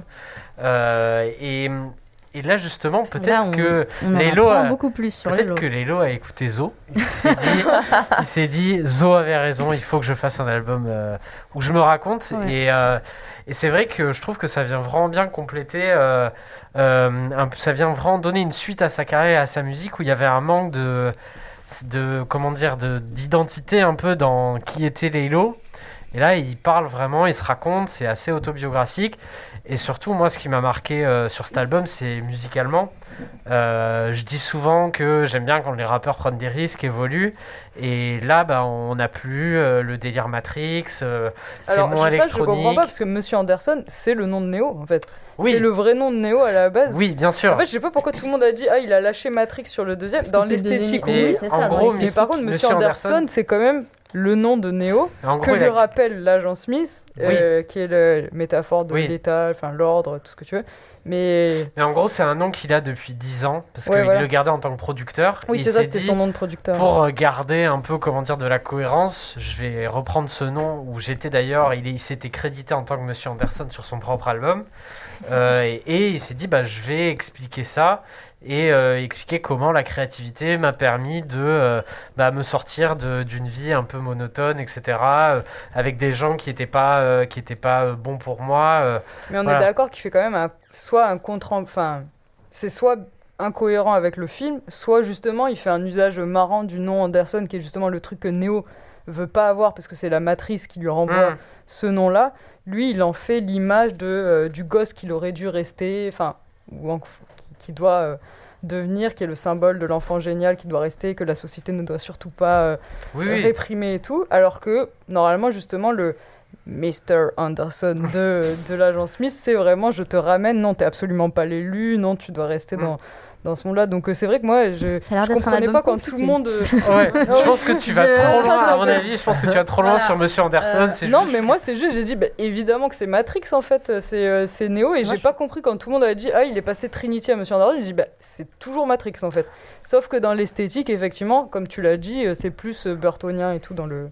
Et musicalement surtout. C'est-à-dire que. musicalement, ça n'a plus rien à voir au côté il digital. A, il a essayé de ramener de, de la chaleur à, sa musique, qui était jusque-là, moi, je trouvais très froide. Et Alors moi, j'ai trouvé que c'était bordélique, euh, il y avait vraiment de tout. On sent quand même qu'il se cache derrière beaucoup de choses pour pas parler de lui, tout simplement, faire autant de, de cinéma, si je puis dire. Euh, bah, c'est juste, qu'il euh, il a envie de faire des concepts, il, a, il a envie de raconter des histoires, et c'est un fan de cinéma. Toi, tu as compris ce qu'il voulait dire Ouais, oui, c'est spécial. C'est vraiment le, la clé pour moi, c'est dans spécial. C'est mm. genre, mm. il y a la famille, mm, donc c'est la mère qui veut l'empêcher. Il y a l'hôpital, le risque de l'hôpital psychiatrique pour te stigmatiser parce que soi-disant tu serais euh, bizarre.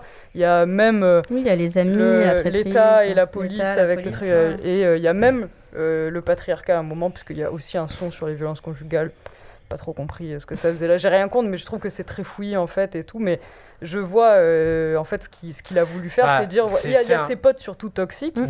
Et il veut dire en gros, il faut que j'évite tout ça pour devenir moi-même et garder l'enfant pur avec le cœur pur qui peut conduire la Lamborghini, là, ou je sais plus euh, quelle voiture euh, qu'il y a dans son court métrage.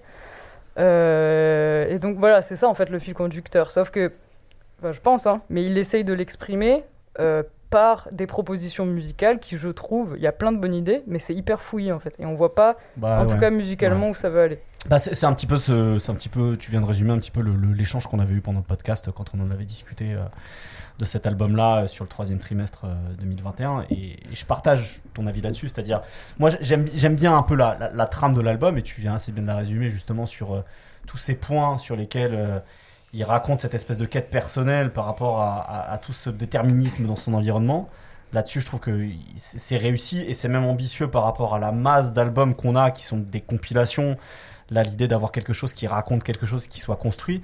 Mais c'est vrai quoi, musicalement, même si ça peut justifier par euh, c'est des souvenirs de jeunesse et finalement c'est plein de ça capture plein d'émotions et de mm. moments différents de sa jeunesse, donc ça peut un peu justifier comme ça. Mais c'est vrai que je trouve pas la cohésion qu'il y avait en termes musicaux. Je trouve ça meilleur sur, le papier que dans la réalisation. Ouais, moi aussi, pareil. Ouais, je suis assez d'accord avec toi. L'idée, elle défonce et il y a mm. plein de trop bonnes idées. Mm. Genre même sampler NWA sur deux titres, je crois, à un moment pour euh, parler de ce sujet et en même temps faire deux dédicaces à 50 parce que c'est années 90. Enfin, je trouve il y a plein de bons trucs Mais par contre, c'est c'est comme dire non mais je vais faire ça, voilà, je te pitch le truc, je vais faire ça en fait. Mm. Et là tu fais ouais ça tue. Mais en fait, il y a une différence entre le pitcher et le réaliser. Ah et mm. là, je trouve que celui-là, il n'arrive pas bien à réaliser ce qu'il est censé pitcher. Là où d'autres albums dont on va parler qui ont un rapport avec le cinéma mm. euh, ont réussi. Et je trouve que là où sur Trinity, euh, euh, musicalement, dans les prods, le côté un peu glitché, c'était très très cohérent avec l'univers digital qu'il essayait de décrire. Là, on retrouve pas sur l'étrange histoire de Monsieur Anderson cette même adéquation entre la musique en elle-même et le concept en fait. Ah, moi j'ai trouvé justement. Genre le fait d'aller mettre plus de cordes, plus de claviers, mettre euh, beaucoup moins de, comment dire, de, VST, de choses comme ça, d'avoir un truc euh, avec euh, plus d'instrumentistes, de faire. Il n'y a que un morceau qui est une. Et, et, je l'aime bien, mais il va pas dans la cohérence de l'album. Pour moi, c'est Stuntman. Euh, qui est ah, justement. Ah, c'est un des mieux, je trouve. Oui, mais justement, séparé. Mais euh, genre, lui, il sonne très synthétique, très banger, il est, il est, très bien. Mais il sort un peu de euh, l'ambition qui était d'aller chercher Lubensky, Selman et Ikaz aussi, qui là expérimente depuis plusieurs mois avec des instrumentistes. pour faire un mélange entre du rap et des, des, vrais instruments, quoi. Et ça, c'est un truc que je retrouve tout au long de l'album et qui, moi, euh, m'a vraiment parlé au niveau de, des, choix de prod. Euh, et je trouve qu'il revient en fait sur, sur, tous les morceaux ou presque, à part Stoneman. T'entends à un moment euh, un clavier, un violon ou une guitare quoi, et, et pas une guitare, pas une guitare de la Casa des Papels du rap français quoi. Donc c'est ça on peut pas lui reprocher, ça c'est clair. C'est moi c'est ça qui m'a qui m'a parlé et où j'ai trouvé une, une vraie forme de cohérence dans le désir de de remettre un truc, euh, entre guillemets, pour moi, humain euh, et pas sorti d'un ordinateur. Genre, on sent, euh, ouais, mais... on sent les imperfections de la réalisation par, par, la, par la personne qui joue les instruments qu'on entend sur les prods. Quoi. Moi, Brice vient de dire le mot qui, je pense, résume le mieux le, tout ce que vous dites depuis tout à l'heure. C'est que tout ce qui est côté bordélique et organique du projet, en fait, c'est juste que ça fait humain.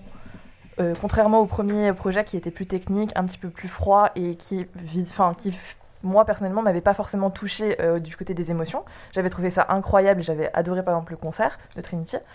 Mais euh, il n'y avait pas ce côté où ça m'avait touché dans mes émotions et en vrai, j'avais pas réécouté énormément Trinity.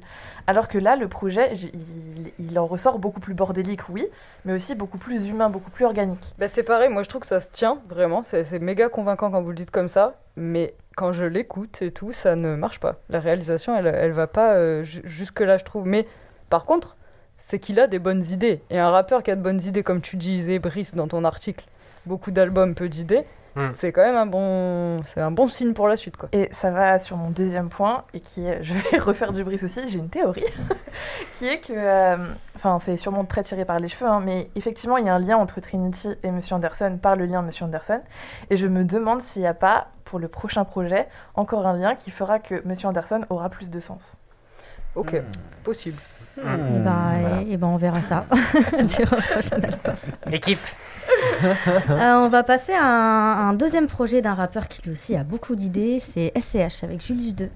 Euh, qui arrive trois ans après le premier tome. Entre-temps, un passage par Rooftop et d'innombrables feats avec tout l'Hexagone. Euh, SCH a sorti donc Julius 2, son album cinématographique réalisé par Guilty.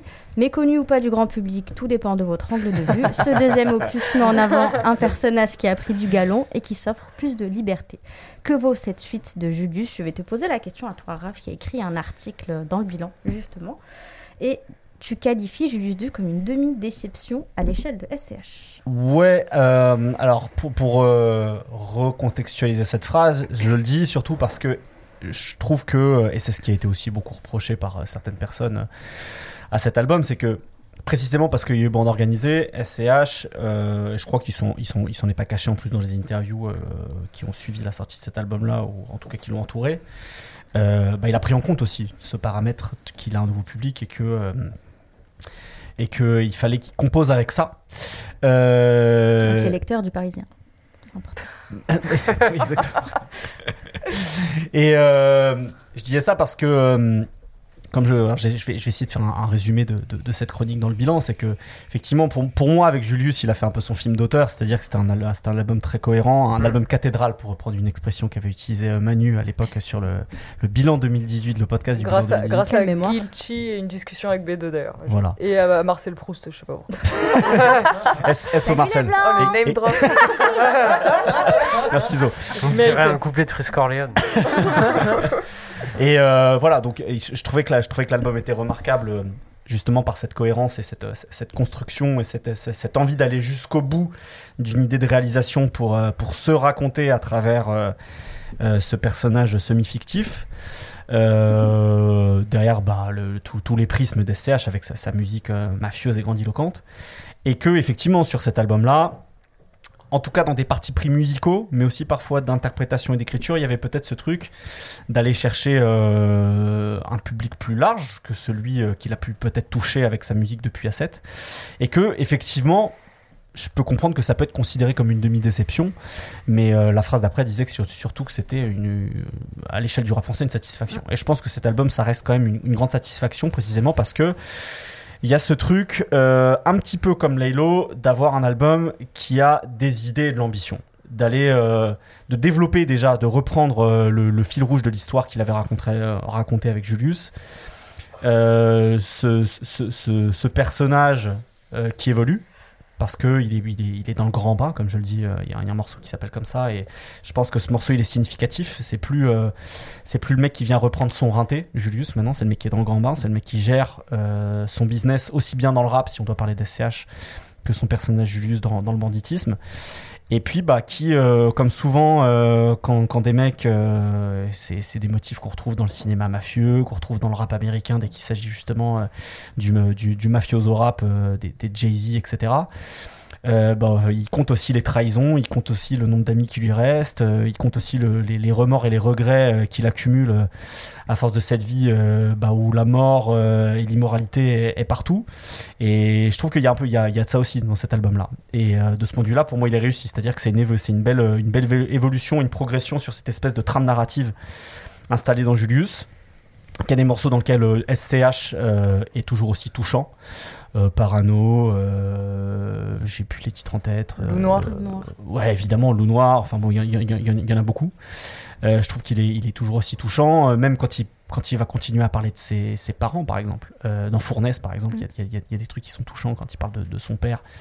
À un moment, il dit Je vais peut-être avoir un fiston, et quand, quand, je l'aurai, je ferai que penser à mon père, tu vois. Au fait qu'il sera pas là. Voilà, exactement. Je me demande que, comment ce serait s'il était là ou quelque chose dans le genre. Donc euh, voilà, il y a toujours ça, cette espèce de fissure personnelle de, de d'SCH.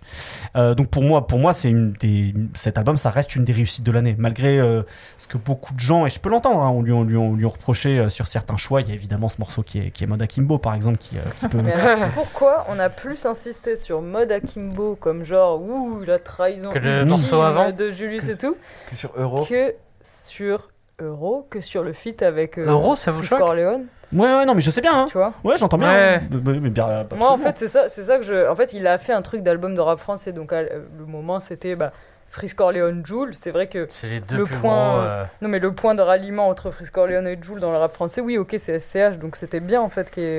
Mais je comprends pas pourquoi les gens ont plus insisté sur oh mode Akimbo, c'est un scandale. Parce que parce que la Zumba parle du Covid. Mais oui, en fait c'est ça. Tout le monde a dit, non, mais je pense que la, la Zumba parle du Covid, donc du coup ça nous ça nous sort complètement de notre truc cinématographique. Je pense en fait, bah, c'est mon ami euh, Paps, notre ami Paps, qui avait dit si Julius 1 c'est un film Julius 2, c'est une série avec chaque épisode qui correspond à un truc. Bah, ça, c'était l'intention de l'album. Ouais. ouais, bah, alors je trouve que ça marche. C'est un, reproche que je lui fais. Ah, Mode Akimbo, je le vois plus comme. Euh, c'est dans les séries, on les appelle les loners. C'est genre les, épisodes qui sont consacrés à un personnage secondaire. Et euh, par exemple, il y en a un trop bien dans Les Sopranos avec Carmela qui arrive à Paris et tout. Enfin, il y a plein d'autres trop bien dans The Leftovers. Allez voir les Sopranos. Ouais, grave. je fais la pub un petit peu, mais bon, tout le monde, les... tout le monde a vu. Ouais, pas euh, et euh, bah, je pense que c'est ça, c'est mode Akimbo, c'est soit le passage où ils font complètement n'importe quoi dans un film d'action, justement à la Matrix, ils sont comme ça avec deux flingues et c'est le moment d'action du film, où ils font vraiment bordel, soit euh, c'est le moment, euh, l'honneur, si on part sur une série qui est consacrée à Jules et à la partie marseillaise, on va dire, de, de, de SCH. Voilà. Non, mais pour, pour répondre à ta question, je pense que c'est simplement la Zumba, c'est toujours la même chose. Il y a toujours des gens qui découvrent Non, la mais c'est Zumba. juste que- euh, voilà, tu vois, sur, sur un album d'SCH, pour certains, c'est euh, inacceptable d'avoir ce genre de morceau. Voilà, alors Voilà, que quoi. je Bah, surtout que- plus sur Julius, peut-être que si ça avait été sur Rooftop, les gens. Oui, voilà. auraient Oui, exactement voilà, exactement. ça, Non, ils avaient râlé pour aussi. euh. Honnêtement, moi, M- Mode Akimbo, en plus, quand j'ai écouté, je me suis dit, franchement, ils s'en sont bien sortis. Ils ont fait une, une Zumba Julius, tu vois, ça sonne. Oui, euh, exactement. ça sonne un peu, un peu sombre. C'est juste qu'effectivement, Jules dans son couplet ne va pas vers l'univers de Julius, quoi. Non, c'est vrai, euh, ça, ça, je suis d'accord, il aurait pu un tout petit peu faire un effort Ouais. pour pas dire Covid, genre. Voilà. tu vois, Eh. tu dis peste noire, je sais pas.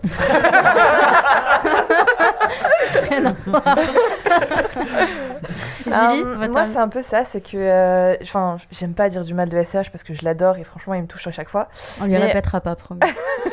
Mais au C'est- niveau. C'est euh, justement parce qu'on aime les gens qu'il faut, qu'il faut, qu'il faut leur- ouais. dire des choses. Mais au niveau, de, à l'échelle d'un album, en fait, j'ai été énormément déçue parce que euh, ça aurait été un rooftop ou autre chose, ou un nom avec un autre, al- enfin un Ouais. album avec un autre nom, ce serait très très bien passé. Mais là, au contraire, j'ai eu l'impression qu'il essayait de, de faire une suite à Julius et c'est trop dilué en fait. Hmm. C'est plus, c'est plus aussi intéressant et c'est comme vouloir euh, avoir un blockbuster et faire un super bon film, enfin faire euh, Les Parrains par exemple, et avoir les suites décevantes derrière. Et Oula, je moi trouve, le 2, j'adore. euh, ouais, ok, pour les Il y a un 3 euh, qui va voilà. arriver. Ouais, mais justement, ça fait peur. mais euh, où, en fait, euh, ça s'inscrit pas trop dans la suite de, de la cathédrale qui était Julius. Et, et ce côté très dilué où, en fait, où il se perd à raconter des, des mini-épisodes de série à chaque son, et ben moi, ça m'a déçu. Très bien. On va rester euh, dans le cinéma encore avec une belle surprise euh, pour cette fin d'année, l'album Persona grata de Lacrim qui a fait changer d'avis plus d'un auditeur non fan de la première heure, moi la première, j'assume, oui. Ces retrouvailles avec Core lui offrent une direction artistique plus claire, maîtrisée et musicalement riche. En termes de thème, il n'y a rien de nouveau sous le soleil, à part celui de l'Albanie. Le dernier album de Lacrim met en avant un artiste apaisé qui a su tirer profit de ses qualités autant que de ses défauts. Très bonne ben, introduction, Waf. Ouais, j'ai beaucoup aimé cet album. Je- J'en bonne suis moi-même euh, totalement euh, perturbée. Voilà. je, je le dis. Tu es vraiment. décontenancé. Je suis décontenancée. Vraiment, j'avais un gros problème avec la crime. Je pouvais juste pas me l'entendre. C'était vraiment, c'était physique. c'était tout ce qu'on veut. Et cet album, euh, voilà, je, je- je l'écoute en boucle. Est-ce que c'est c'est pas notre Julius 2 J'allais dire. Non, mais en vrai, j'allais Persona dire. non grata, c'est un peu- Julius 2. Ils, ils sont pas euh, très copains en ce moment, mais moi, en, est- en écoutant Persona non grata, je me suis dit, ben, la crime a un petit peu fait son Julius en fait. Mm. Il y a, et j'ai senti la même intention du côté de corps de, euh, de, de recentrer la musique de la crime sur ce qui en fait sa force. Et notamment, euh, il y a encore un truc avec le cinéma où euh, la crime, c'est quelqu'un qui aime le cinéma, les films euh, mafieux, euh, les films de gangsters. euh, C'est les sûr, trucs- quand t'as- quand t'as appelé ton premier album Corleone, effectivement. Oui, Voilà. c'est ça. En fait, ça peut être un Corleone 2 en vrai aussi. Mm. Même si c'est euh, pas du tout ouais. pareil en termes de musique. Euh, c'est vrai que le côté, je pense, Wafato, où tu pouvais pas blairer, genre mon Glock me mettra à genoux, enfin mon Glock te mettra à genoux, et des trucs comme ça, où, enfin de toute façon, moi, 2014, Ça faisait trop de bruit. 2015, C'est, euh, ouais, c'est la crime, je dis, la crime de cette époque, c'était, euh, et même Gradure et tout, c'était euh, Waka Flocka, Mm. il faisait des, Mm. des berceuses à côté, quoi. mm, mm. Et je comprends que ça, on aime, on aime pas trop, et là, par contre, il est dans un truc méga cadré et tout, Voilà. et donc ça peut forcément lui apporter un autre public. euh, Effectivement, ouais. Bah, bah clairement, je, je trouve que surtout euh, par rapport à, à son album, son dernier album en date, qui était La Crime, sorti en 2019. Ah ouais, moi j'avais pas non, Repro aimé. 3. Ah, tu parles je vraiment parle vraiment album. Ah je oui, parle vraiment album. Il y a eu Ah Repro oui, 4 oui, l'an la dernier. crime, ouais, La Crime, je- je- 4 c'était Oui, les 2010. quatre, ouais. C'est c'est 4 quatre, le dernier. Ouais, Ouais. Repro 4 qui est sorti en, en Où il y a Soupçon 2020, Manès. du coup, Ouais. on dit l'an dernier, mais c'est vrai que du coup, là, c'est 2020. Euh, moi, effectivement, moi, j'avais bien aimé Force et Honneur. Euh, j'avais Oui, pas tout aimé dessus, pas mais je trouvais qu'il y avait une belle progression, justement, sur, euh, sur cette espèce de motif euh, du, euh, du bandit. Et là, Mm. pour le coup, euh, bah, la crime, on, on sait, voilà, qu'il a, qu'il a eu, euh, qu'il On a eu sait des que c'est histoires pas dans- une fiction. voilà, on sait qu'il a eu des histoires dans le banditisme, qu'il euh, qu'il- qu'il a, eu, euh, qu'il a eu des problèmes avec la justice pour ça. Je, Ouais. trouve que, je trouve que c'est un de ceux qui a le mieux réussi à transformer ça en musique euh, pour que ça aussi en devienne des choses touchantes et intéressantes, précisément aussi à partir de Force et Honneur, où il y avait ce truc, ce rapport à l'argent, au temps euh, et à ce qu'on fait justement de son temps Euh, il y avait un peu dans les regrets aussi dans Voilà, c'est ça, les regrets, les remords. Et en fait, c'est marrant, tu as, parlé du fait qu'il soit apaisé. Je le trouve pas beaucoup plus apaisé maintenant. Je ah, trouve, je trouve qu'il y a beaucoup de choses sur lesquelles euh, il, rumine encore des remords et des regrets et des, et des, colères et des, des, trahisons en fait. Mais on sent qu'il a envie de tendre vers ça en tout cas. De, de tendre vers le fait de, de, surmonter un peu tout ça, ce qui était peut-être un peu moins le cas avant.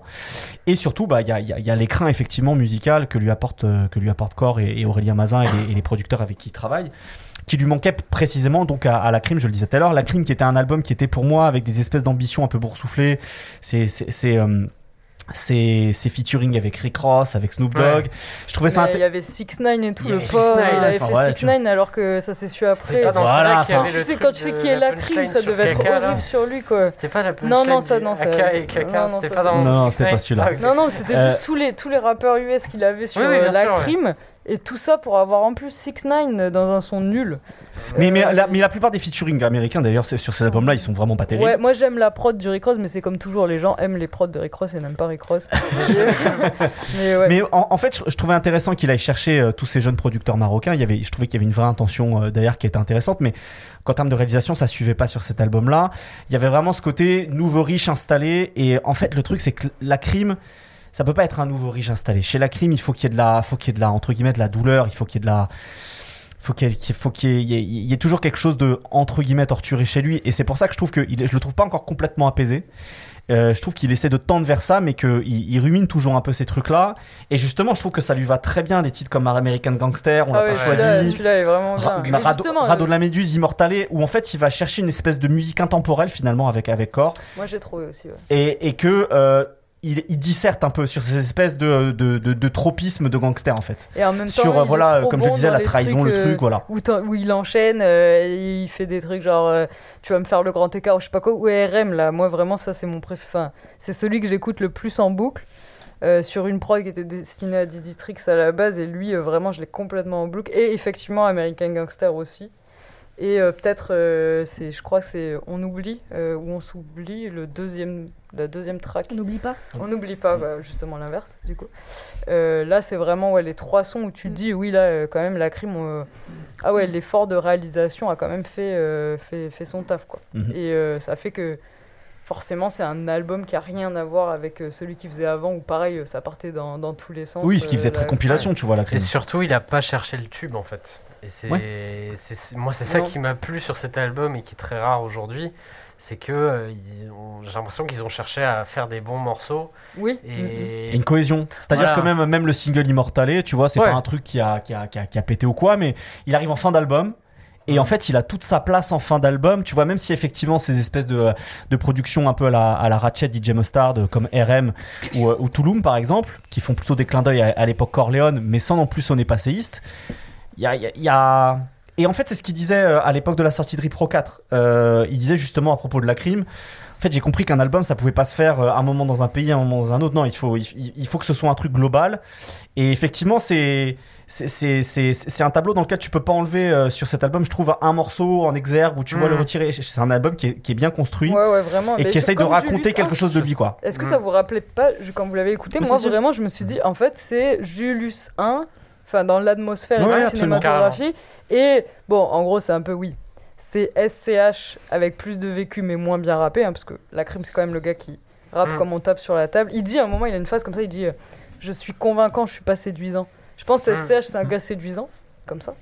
Et euh, la crime, il est vraiment non, il est convaincant. il doit travailler, aller, droit au but. Et... et là sur cet album, enfin je trouve, enfin et ce que moi j'aimais pas avant euh, chez la chez la crime, euh, toi t'es pas d'accord avec le terme apaisé, mais en tout cas il est conscient justement qu'il a dû prendre du recul, il a dû fermer sa gueule, se mettre de côté, écouter les autres, et mettre son ego de côté. Moi c'est ce qui m'a plu sans pour autant l'enterrer et oublier ses expériences et etc mais se dire ok j'ai pu avoir tort euh, maintenant j'écoute euh, pour aller de l'avant et c'est oui, c'est pour, ça que c'est pour ça que j'essaie depuis tout à l'heure il essaie voilà de, de, dépasser comme je le disais sa rancœur ses remords ses regrets tu vois sur plein plein, mm. plein de choses qu'il a fait les trahisons tu vois aussi on sent je dirais pas qu'il cherche le pardon mais en tout cas qu'il essaie de, de dépasser le, le, truc à quel point ces trahisons peuvent le ronger on sent qu'il tend vers ça mais je le mm. trouve pas encore complètement euh, apaisé et, et, en fait c'est bête ce que je vais dire mais d'une certaine manière tant mieux parce que c'est sur cette c'est sur cette tension en fait c'est sûr ces tensions. Euh, tu vois, moral, tu vois, que je, je, le trouve juste en fait. Mm. Ouais, c'est d'autant plus impressionnant qu'il arrive à faire un album aussi cadré avec tout ça, avec mm. tout ce passé et avec, euh, avec ça. Après, je maintiens quand même, ouais, c'est pas qu'un gars qui euh, expose ses tortures, c'est aussi un gars qui dit juste. Euh, et vas-y nique ta Ah ouais, bien sûr. Et où il est très efficace, il est très efficace aussi dans ça, on va pas se mentir, c'est des sons aussi. Ah bah le lacryme sauce manès, c'était pas rien. Ah ouais, moi je ah ouais, en boucle ça aussi. Finir rapidement peut-être sur la trilogie Reda. Ah oui, bah oui, on a pas parlé, mais c'est le meilleur truc ça. Hum. Qu'est-ce que vous en avez bah, pensé? Bah, Wafa Mamèche, on a très bah, bien parlé. Wafa Mamèche, on a très bien parlé dans le bilan de la BCDR du son. Tu peux le dire plus fort, Manu, évidemment. C'est une espèce de faille temporelle euh, dans, le rap en 2022 euh, qui, est, qui est hyper cool, quoi. Enfin, avec Kobalade et espérons qu'il trouve Ayam dans la faille temporelle. Il a déjà trouvé Laura Luciano, c'est déjà pas mal. voilà.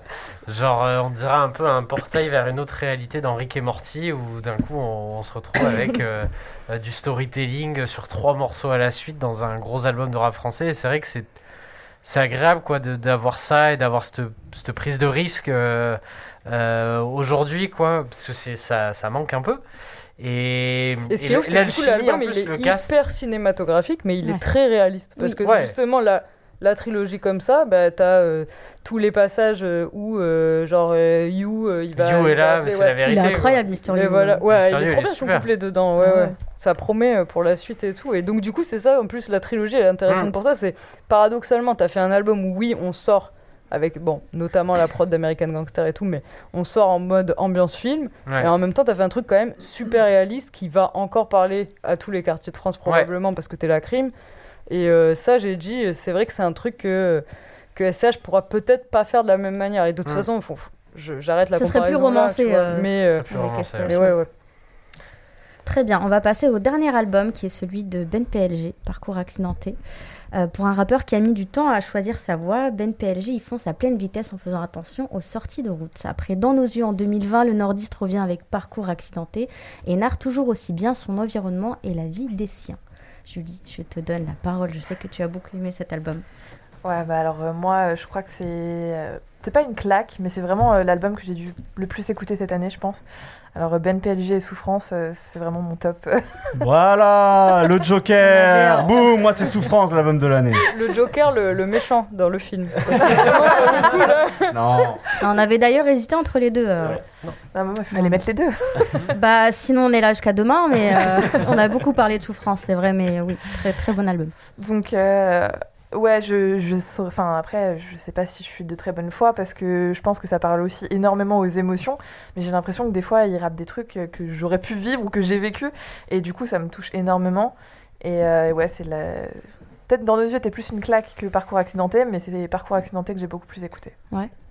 Ouais. Par contre, on est d'accord, il faut qu'il. Enfin, je, je t'adore, hein, Ben PLG, mais mais euh, choisis mieux tes prods quoi. Elles sont trop, euh, elles sont trop banales je trouve. C'est pas mauvais mais c'est vraiment ça aucun d'accord autant autant en termes de d'écriture et tout il a toujours des très bonnes formules. Même humour autodérision euh, mélangé au vécu de Poissard et nouveau problème enchanté mais ouais ah voilà il a plein de trucs où tu dis vraiment il est trop fort. Et même je trouve des fois il en fait un peu trop. Mais c'est peut-être parce que j'ai aussi sur ses réseaux sociaux quand il a fait la vanne sur je suis plein de saumon Lidl sur, euh, sur Twitter, j'ai pas trouvé ça. Je dis, j'aime pas les gens qui font des vannes sur euh, ah ouais, Lidl, LG et tout. Après, bon, c'est lui, c'est lui qui, qui sait ce qu'il fait et tout. Et des fois, j'avais tendance qu'il en faisait peut-être un peu trop. Et en fait, euh, vu comment c'est écrit et tout, c'est super bien, mais juste, c'est vraiment son originalité. Juste les prods, je les trouve vraiment en dessous. On l'entend que lui et tout. Et les productions, vraiment, il pourrait vraiment faire un effort pour que ce soit plus plus intéressant, plus marqué, plus identifié. Par contre, ma grosse découverte avec lui, c'est sur scène, il est incroyable. Moi, je l'ai vu en concert, il est trop trop fort. Je conseille Parce que vraiment. C'est un qui vient de là en fait. Mm. Ouais, voilà, c'est un mec des, scènes et c'est très rare dans notre époque. On a beaucoup de rappeurs de studio et tout. Mais là, je l'ai trouvé vraiment. Euh... Bah, en plus, j'étais avec une pote qui est musicienne et tout. Deux fois, elle a dit Ah ouais, lui, il est vraiment, euh, vraiment super fort. Il y avait euh, cette alternance entre des interludes où il faisait plein d'humour sur lui-même. Il dit Bon, là, c'est mon focus track, comme on dit dans les maisons de disques. Donc vous allez faire semblant que c'est un putain de tube, même si vous en foutez et tout. Et comme ça, il avait plein de vannes sur lui et tout. Et euh, surtout, ouais, il mettait une ambiance euh, de fou. Donc moi, ma vraie découverte sur lui, là, c'est parce que je savais qu'il écrivait bien et tout déjà. C'est euh, sur scène, il est, il est ouf sur scène. Ouais, et c'est vrai ce que tu dis sur les prods, d'autant plus que sur celui-là, euh, Parcours accidenté, encore plus que sur Dans nos yeux. Il fait, moi, le, le, le truc qui m'a marqué, l'évolution que j'ai senti, c'est vraiment qu'il force beaucoup plus sur sa voix. Jusqu'à, euh, euh, moi, peut-être le morceau que je retiens le plus, c'est Tous les jours. Mm. Où, bon, vraiment, il, il- il hurle dans le micro, il s'arrache les cordes vocales et c'est- déchirant. Et c'est vrai que Ouais. peut-être de, de ce point de vue-là, les prods sont pas au niveau. Après, pour, euh, pour parler plus généralement de l'album, pour moi, en fait, il y a un mot qui, le, qui, qui, est, qui est un peu devenu désuet dans le rap français qu'on disait beaucoup avant, mais c'est il représente. Dans le, à la fois dans le sens de il représente, euh, c'est-à-dire il, il, montre, il décrit son environnement. Et il, a, il, dit, il raconte en interview, dans un interview chez euh, Culture que lui il écrit en marchant. Dans le, il, il- il écoute la prod en boucle et il sort du studio, il va marcher, il, il va marcher dans les rues de, de, de où il est.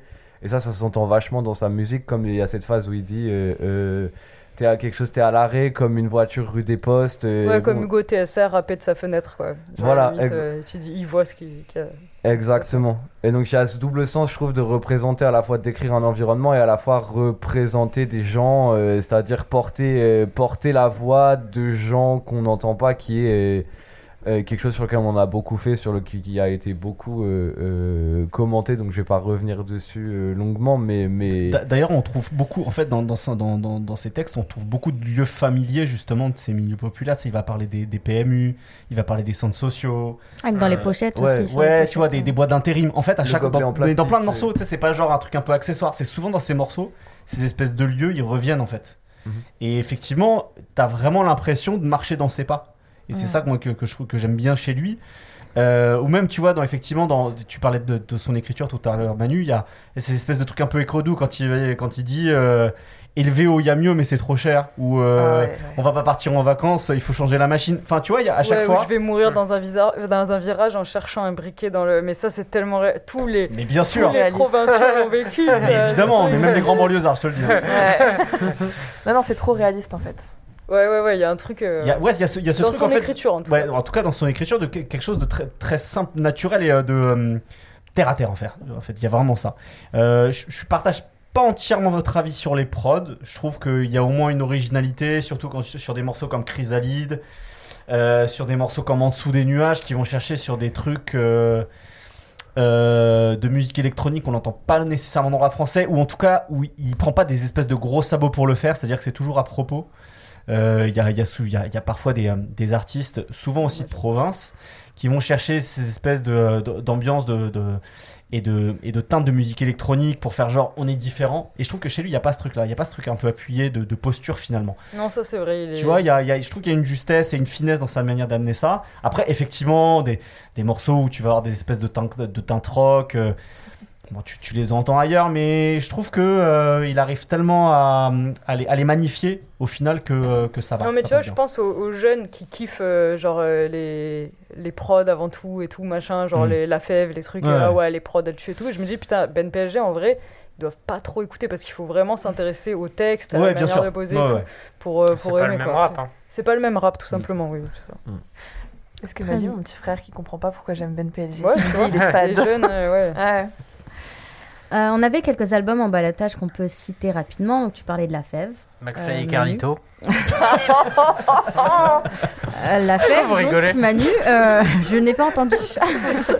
Euh, on a parlé de l'album de Souffrance. Évidemment, Euh, album de l'année. Pff, allez, allez. Voilà, c'est vrai qu'on l'a pas mis parce qu'on en a beaucoup parlé cette année. Ah, lui aussi, en termes d'écriture, euh, Ouais. Ah ouais, ouais, ouais. Des tartes. Hein. incroyable. Peut-être le meilleur Ouais. en vrai. de- C'est ma claque de l'année. C'est clair. Ouais. Euh, Julie, tu avais évoqué l'album de Ziné. Oui. Ah, oui. Enfin, le, projet, ouais, c'est pas un album Ouais. complet, c'est un EP. Ouais. Donc euh, juste, elle, est, elle a monté encore d'un cran, je trouve, sur Cobalt. Et euh, moi, où j'avais eu un petit peu de mal euh, encore sur son premier projet, là, elle m'a totalement convaincue et, euh, et je l'ai réécouté, écouté, réécouté. Je me fais des playlists mensuelles chaque mois avec le meilleur de ce que j'ai écouté pour le réécouter. Et elle était dans tout le temps. elle était tout le temps dedans, donc C'est quoi qui te parle particulièrement chez elle?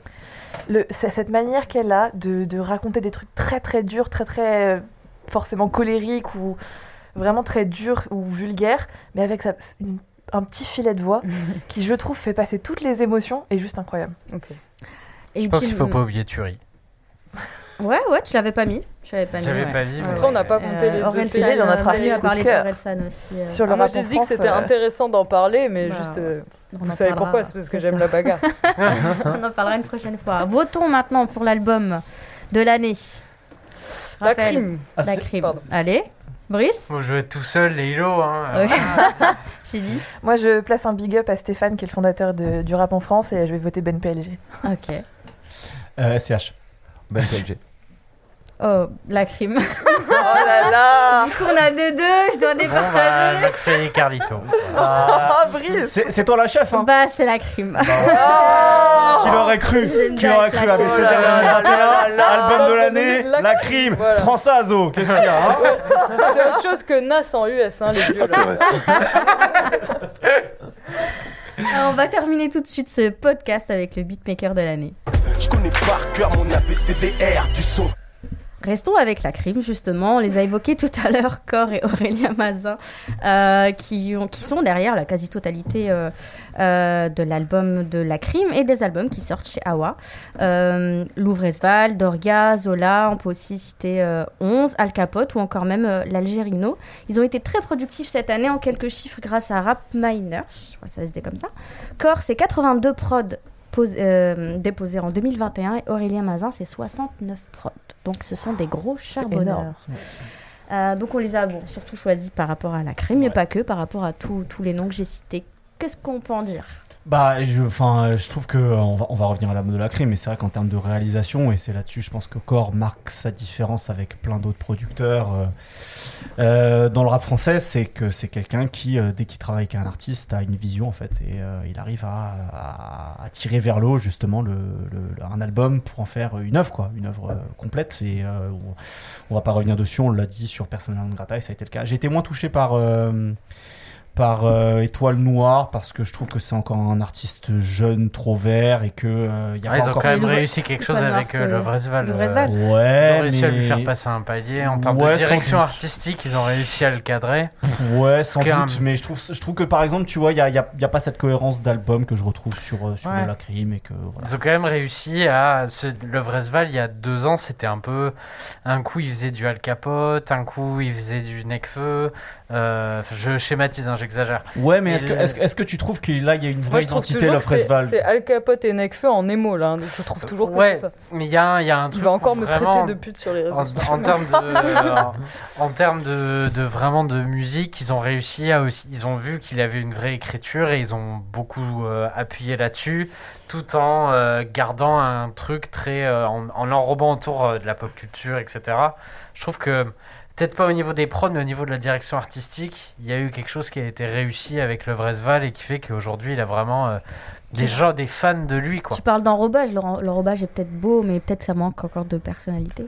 Je sais dire, pas, de la personnalité. Il y a quand même des morceaux sur Étoile Noire où quand même il se confie, il parle, euh, il parle d'amour, de choses euh, personnelles. Mais tu trouves que Core a une responsabilité dans ça? Parce que par exemple, Ouais. sur Doria, Doria, je pense que c'est une bonne rappeuse et tout. Et l'apport de Core, c'est qu'il il la cadre, il lui fait de très bonnes prods. Mais pour le coup, qui sont pas. euh, c'est pas, c'est pas grâce à ça que l'album est, est très bien.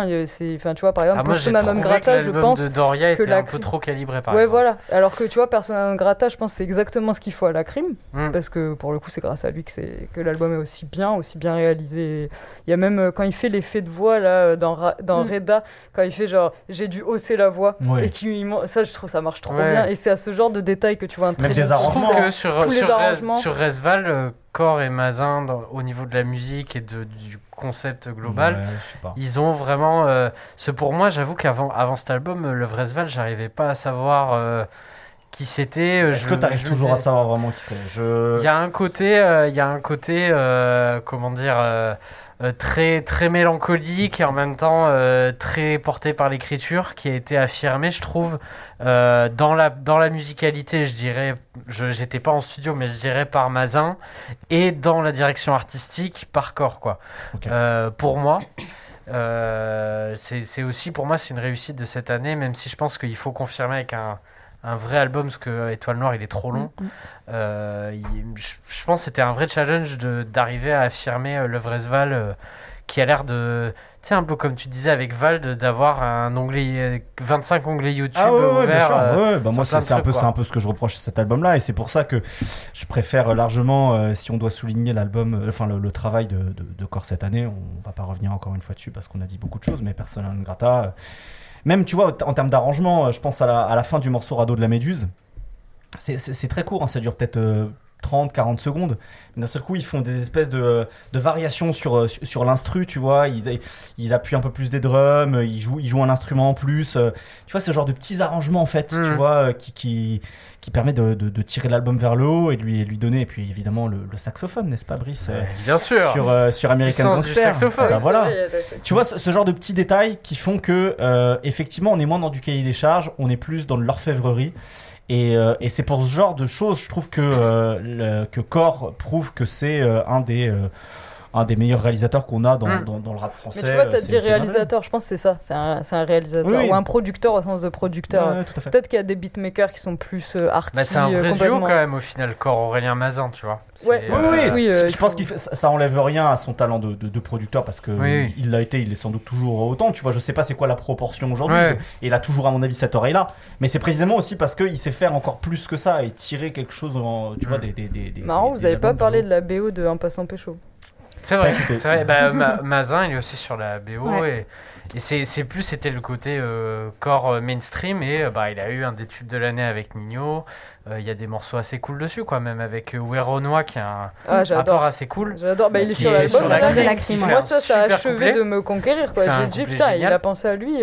Après, je pense que c'est via. Ouais, en fait. Ah mais, mais, mais ils l'ont choisi parce qu'ils voyaient que ça fonctionnait avec ah, l'univers de la crime, quoi. De fou. J'ai trouvé ça trop bien comme connexion. Et même la compile, elle, était, elle était cool. Je sais pas exactement ce que j'écoute, mais pour l'avoir écouté, il y a des trucs que, que j'ai bien aimé dessus. Ouais, mais même Taxi 5, il y avait Va Bene Ma Bella. Ah là là là là On va passer au deuxième producteur qui est Ikaz, euh, qui a été assez éclectique cette année, qui a autant produit pour des ambiances oppressantes de Lazermi que pour l'univers RB noir de Squeegee ou encore pour Bonnie Banane. On le retrouve également sur deux gros albums, sur Calf Infinity de Damso et aussi sur l'étrange histoire de Monsieur Anderson. Qui a quelque chose à dire sur Ikaz? Bah, pour moi, pour moi, c'est. Pourquoi vous rigolez C'est bon. Pour moi, c'est un peu euh, mon producteur de l'année parce que euh, il avait un petit peu. Euh, je crois que je dis pas de bêtises, mais il avait un petit peu disparu en 2020. je crois qu'il avait sorti Brutal 2. 2. Brutal 2. Mais il s'était fait un peu plus discret. Et en janvier, il a sorti un de mes EP préférés de, de 2021 qui était euh, Paradise, qui était un EP un peu euh, un peu expérimental, un peu bizarre, où il y avait, euh, il y avait Laylo qui marmonnait sans qu'on comprenne ce qu'il disait. Aussi, il y avait Z qui marmonnait, il y avait Bonnie Banane. Et en fait, on, on sent que là, ça fait plusieurs mois que il est en train d'un peu essayer de donner un deuxième souffle à, comment dire, à sa carrière de producteur en essayant d'aller aussi vers des choses euh, plus organiques, notamment euh, comme on en, on en parlait sur Laylo, euh, en travaillant aussi avec des, des, instruments. et, je pense qu'il a vraiment franchi un palier avec Morose, où bah, ils étaient avec quatre musiciens de jazz et il a produit une production autour, tout en respectant vraiment ce qu'ils font. Et je trouvais que c'était un peu la constante, à part euh, euh, sur Ola Zermi, où vraiment il a fait euh, du rap de rue bien poisseux, bien sombre. Et très très bien produit. Et très très bien produit. Pour le coup, je trouve que cet EP, il est, il est assez remarquable mm. justement sur les textures qu'il va chercher. sur, tu vois, il y a plein de petits détails de production mm. qui font que c'est pas. de la trappe bête et méchante, même si la trappe bête et méchante c'est bien aussi. Hein. mais je trouve qu'il va, il va chercher des textures, des, il y, a plein de petits détails en fait dans, dans, dans, les sonneries qu'il va, qui va chercher, les, les, modulations de ces trucs. Parfois, tu, peux penser à du Pierre Bourne, du Wheezy par exemple, tu vois, mais juste la manière dont il les travaille en fait, mm. ça, ça, ça, fait quelque chose de très, très singulier. mais j'ai en fait j'ai aimé Casboy en 2021 parce que j'ai trouvé qu'il s'est comment dire qu'il s'est un peu remis en question, un peu mis en danger. Il s'est dit je vais essayer d'autres choses. Et euh, bah, ça a payé sur Morose euh, notamment et aussi euh, sur, sur Laylo. c'est un peu cette, cette espèce d'envie de quand même de faire évoluer son, sa, sa, sa patte sonore que j'ai trouvé intéressante quoi, de mon côté. Très bien, vous avez des choses à rajouter Moi j'ai adoré euh, Icas Boy en 2021. Et euh, c'est vraiment ce côté où euh, il est capable, enfin il est à l'aise sur énormément de choses différentes. Il offre une variété de, de prod assez impressionnante. Et à chaque fois, il arrive à me surprendre. Il a des petites fulgurances qui font que c'est toujours techniquement de très grande qualité. Et en même temps, c'est jamais lisse. Mm. Et c'est ça que j'adore. Très bien. On va passer au troisième qui est causé, dont on a euh, qu'on a évoqué euh, rapidement tout à l'heure, souvent assimilé à des artistes comme Lafèvre, Rally, Malo, Chansko. Il- C'est un peu le beatmaker de cette nouvelle vague. Imprévisible et hors des tendances, il a tout de même réussi à dépasser ce milieu en collaborant notamment cette année avec Guy Besbar ou Slimka. Voilà. Qu'avez-vous à dire sur Kosei Bah, Je crois que t'aimes bien, toi. Il est marseillais. Très bien. Voilà. Il a donc C'est gagné. l'argument. Tu vois, l'argument d'autorité. Allez, parfait. au revoir. Euh, non, mais par contre, ouais, de, de cette nouvelle génération, pour moi, bah, il avait déjà prouvé l'an dernier avec Colaf. C'est un producteur qui a très bien compris justement ces tendances sonores. euh, et j'y, reviens justement, euh, on en parlait avec Icas Boy, des, des Wheezy ou des, euh, ou des Pierre Bourne aux États-Unis. Oui, j'allais faire la comparaison avec Pierre Borne. Ouais, ouais, non, mais clairement, tu vois, il a, il a compris euh, les apports musicaux de ces producteurs-là en ayant des, des textures planantes, un peu oniriques, des espèces de euh, d'808 pesants, pachydermiques et, des, et au, au contraire des caisses claires qui sont beaucoup plus sèches et menues. Euh, genre par exemple Loner sur Ah, c'est ma préférée. J'allais dire, c'est ma Mm. préférée, mais c'est ma prod préférée de tout 2021. Oui, non, non, mais. Loner, elle est exceptionnelle. Alors par production. contre, j'ai une pote accordéoniste, je lui ai dit ouais c'est de l'accordéon et tout, le sample et tout. Elle me fait non pas du tout. Et je me suis dit oui c'est vrai que j'aurais dit c'est un, un miracle d'avoir fait un son euh, de rap français aussi beau avec un accordéon et que ça ressemble pas à HK les saltimbanques. et, voilà. Et en fait non je crois que c'est plus un instrument avant mais c'est vraiment ma prod préférée de tout 2021. Mais c'est ça, parce qu'en fait, il, a, il arrive à aller chercher, et c'est justement là, je pense qu'il a, il a compris Pierre, quelqu'un comme Pierre Bourne. Il, il va chercher des sons qu'on pourrait retrouver dans des jeux vidéo, tu sais, qui, qui- des, des- des jeux vidéo qui, euh, qui te font un peu voyager dans un espèce de Japon bizarre, euh, Hmm. genre, tu sais, les Zelda ou les, euh, Hmm. ou les. Goemon, ce genre de jeu. Okami. Voilà, exactement. ouais. Ce genre de jeu, je pense qu'il a compris ce genre de texture sonore et ce genre de mélodie, et pour ça qu'Osei il est très fort. Et en même temps, il explore des nouvelles idées, tu vois. Par exemple, Voiture Sportive, le, le morceau qu'il a produit avec Freaky, justement, pour, euh, pour la fève aussi, où ils vont chercher euh, Willy Hutch et ils font une espèce de prod, de drill dessus, sans que ça en soit vraiment une.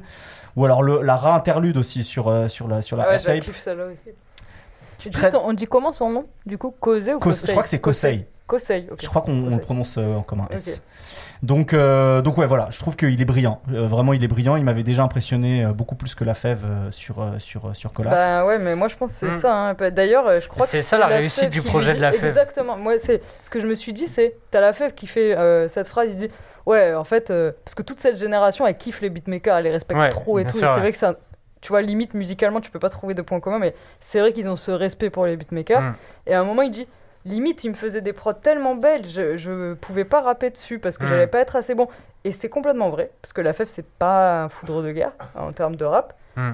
Euh, mais c'est justement ça la force en fait de l'album, c'est que du coup on ne l'écoute pas, on écoute que les prods. et c'est pour Ah, attends, que- attends, tu parles de quel album Euh, Tu parles du dernier Je parle du dernier. Ah non, moi justement, je trouve que sur euh, Earthtape, on écoute Enfin, beaucoup plus la fève que sur euh, le projet de la fève Ah écossais. non, moi c'est toujours euh, vraiment, il y a aucune. ah, Tu, tu te rappelles d'une phase? De lui Bah, euh, mauvais payeur. mauvais, mauvais payeur, c'est le, c'est le, Alors, c'est- oui, c'est le et morceau ensuite, qui, je qui suis, je suis d'accord avec tout le monde, c'est que le mauvais père est au-dessus de tout le reste. À part moi, vraiment l'honneur, je- j'aime tellement la prod que Mm. je- voilà, mais vraiment non, c'est du rap. euh, Enfin, c'est un rappeur où euh, euh, la, la piste vocale, comme je l'ai dit, c'est une des pistes parmi d'autres. Ouais, mais je trouve qu'on l'écoute de plus en plus, quoi. Alors, c'est possible qu'il progresse, oui. On va terminer avec. Flemme, qui se trouvait déjà dans notre top l'an dernier, euh, par rapport à son travail avec Freeze Corleone. Et cette année, on a pu le retrouver sur les albums de Gazo, Maes ou encore Norsace, évidemment toujours présent avec l'équipe 667. Qu'avez-vous pensé de Flemme? Je sais que toi, t'as beaucoup aimé l'album de Norsace. T'as des choses à dire sur les prods? Non. Ok. Gucci- Alors sur l'album de Norsace, Ah si, en fait, je sais, bah, il y, a- y a Guilty qui va travailler avec lui. Et j'ad- bon, j'adore, euh, enfin, ce que Flemme a fait, c'est très bien. Mais euh, je vais encore plus aimer, euh, là, sur 4 Squad, il a sorti un son aujourd'hui, c'est... ouais, trop, il est trop chaud. bien, c'est il est trop, chaud, trop bien. vraiment, c'est- Et en Euh, plus, il fait une petite phase, euh, c'est eux la Gestapo et tout, j'ai kiffé. sur, euh, sur l'album de Norsace, alors c'est surtout produit par Congo Bill, mais euh, il a une prod notamment Flemme qui s'appelle euh, Gucci deux fois. Et où en fait il fait un, il fait morceau, enfin il fait, une rythmique drill, mais en allant chercher des batteries qui sonnent comme celles du rap sudiste des années 2000.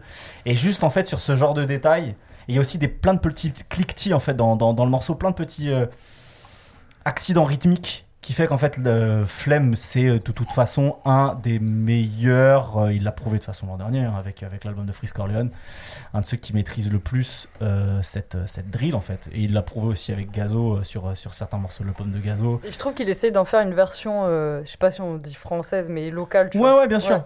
Où ça sonne effectivement pas comme des ressucés de la drill, la drill de Brooklyn ou la, ou la drill anglaise, quoi. Ouais, c'est ça. Il a, il a vraiment des spécificités.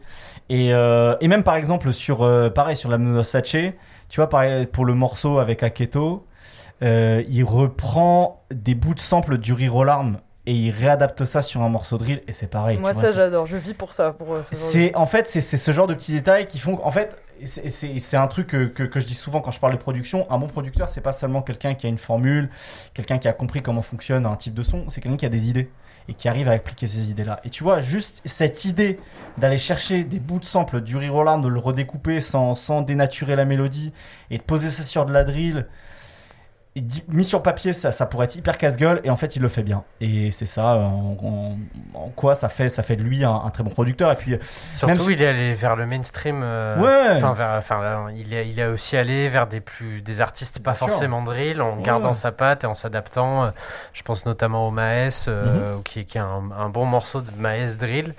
Euh, il a, il a aussi fait euh, grandir son son pour euh, pour aller vers d'autres artistes que forcément des artistes très drill, quoi. Je peux faire un contre sur les producteurs j'ai de l'année. Ouais, bien sûr, Oh on, là a- là. on en avait deux. euh, Enfin, moi j'ai noté euh, deux noms. Vas-y, je t'écoute. Moi, ce serait le duo. Alors, c'est un, peu- c'est un marrant parce que c'est un les mecs qui duo d'un. fait souffrance, allez. Non. Tu sais- en plus, tu sais de qui je vais parler. Ah si, oui, c'est vrai, c'est vrai. Je vais parler d'un duo d'un- d'un d'un- d'un ancien, mais non, on peut dire que c'est un ancien parce que ça fait quand même 10 ans qu'il est, qu'il est dans, dans- dans le rap français. Et un jeune, c'est Richie Beats et Platinum Wave, qui je trouve euh, ont trouvé une combinaison assez redoutable. Alors ça s'est surtout exprimé sur l'album de Malo, dont on a parlé dans, dans notre podcast du troisième Mm. trimestre. Euh, mais qui ont aussi produit euh, pour, pour le rap français moins, moins underground, on va dire. Notamment sur, sur l'album de Dean Burbigo, euh, qui était entière- entièrement produit par, euh, par Richie Beats, enfin le EP, pardon, euh, Oji-san. Mais il y a aussi une, une coprod avec Platinum Wave. Et en fait, j'adore comment c'est. Platinum Wave a fait l'intro de la réédition de PLK. Absolument. Incroyable. Et ouais, ouais. Et donc, donc voilà, je trouve que ces deux-là, en fait, ils sont très bien trouvés. Platinum Wave, pareil, il a des espèces de textures et des, et des samples très oscillants, très planants. Alors que Richie, lui, va chercher des trucs qui claquent parce que c'est son école, quoi. Il faut que ce soit de la rythmique qui tabasse. Et, euh, et je trouve qu'ils sont très bien trouvés tous les deux. Même sur un morceau comme euh, Cracklanders, par exemple, de, de, de Guy Mm. Besbar. Je trouve que ça fonctionne très bien. Et je vais faire un deuxième contre Uno avec Messa. Parce que Messa, Mm. il a quand même une année Mhm. ce garçon pour avoir euh, de- galéré pendant des années avec son style rap Et français euh, fou, pur C'est un mec Ouais. euh, en mode euh, euh, open mic euh, schlag, non? Bah, c'est un mec en tout cas qui faisait partie d'un groupe La Chronique, tu vois, dans, dans- de- du Nord. Ils font du rap français euh, de ce que ce que ce que ce que Zo a appelé euh, très justement le rap français du hall quoi. Ils font ça depuis 10 ans. Euh, il a ce style de son là en plus, mais ça. Et donc bah euh, for- force à Jules qu'il Tu sais que qu'il ça, a- ça me fait penser va- à un qu'il- truc. Vas-y. C'est que Joule valide un rappeur.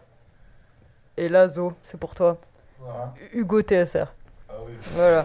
Mais Et genre, pas- pour moi, c'est ça, c'est le lien, tu Mais vois. ouais, mais c'est pas surprenant. Et quand il va chercher des prods d'un d'un mec comme Messa pour la loi de la cahier par exemple, euh, Messa, euh, Messa qui a également produit justement le morceau de PLK à la base, Hmm, tu dis, c'est vrai. tu ouais. dis PLK, il vient de sortir un des albums à succès, euh, tu vois, commercialement le plus gros, le euh. plus gros, tu vois. il- Pour la réédition, il va sortir un morceau sur lequel il n'y a pas de refrain. sur- 5 minutes avec Messa. Et tu vois, avec euh, un, un, un morceau, enfin, c'est un instru rap français euh, de base, tu vois, j'ai Ouais. presque envie de dire, tu vois, c'est un petit piano, euh, une rythmique boom bap, euh, kick, euh, euh, Mm. snare, hi-hat, tu vois, il n'y a pas plus simple. Mais j'espère qu'il va devenir millionnaire, du coup.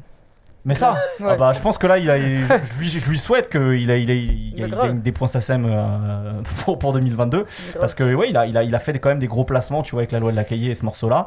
Et, euh, et c'est, tu vois, c'est un mec qui bosse encore sur des vieilles machines et qui en fait, c'est jamais compromis dans son son et en fait fait aussi un truc euh, qui lui ressemble et, et je trouve ça beau, tu vois, Mm. de se dire que il a réussi en fait avec son, son style de son à lui à faire des gros singles et avoir un truc en fait qui ressemble à du rap français traditionnel. Il y a Yazo qui parlait assez justement d'un problème de transmission parfois dans, dans le rap français.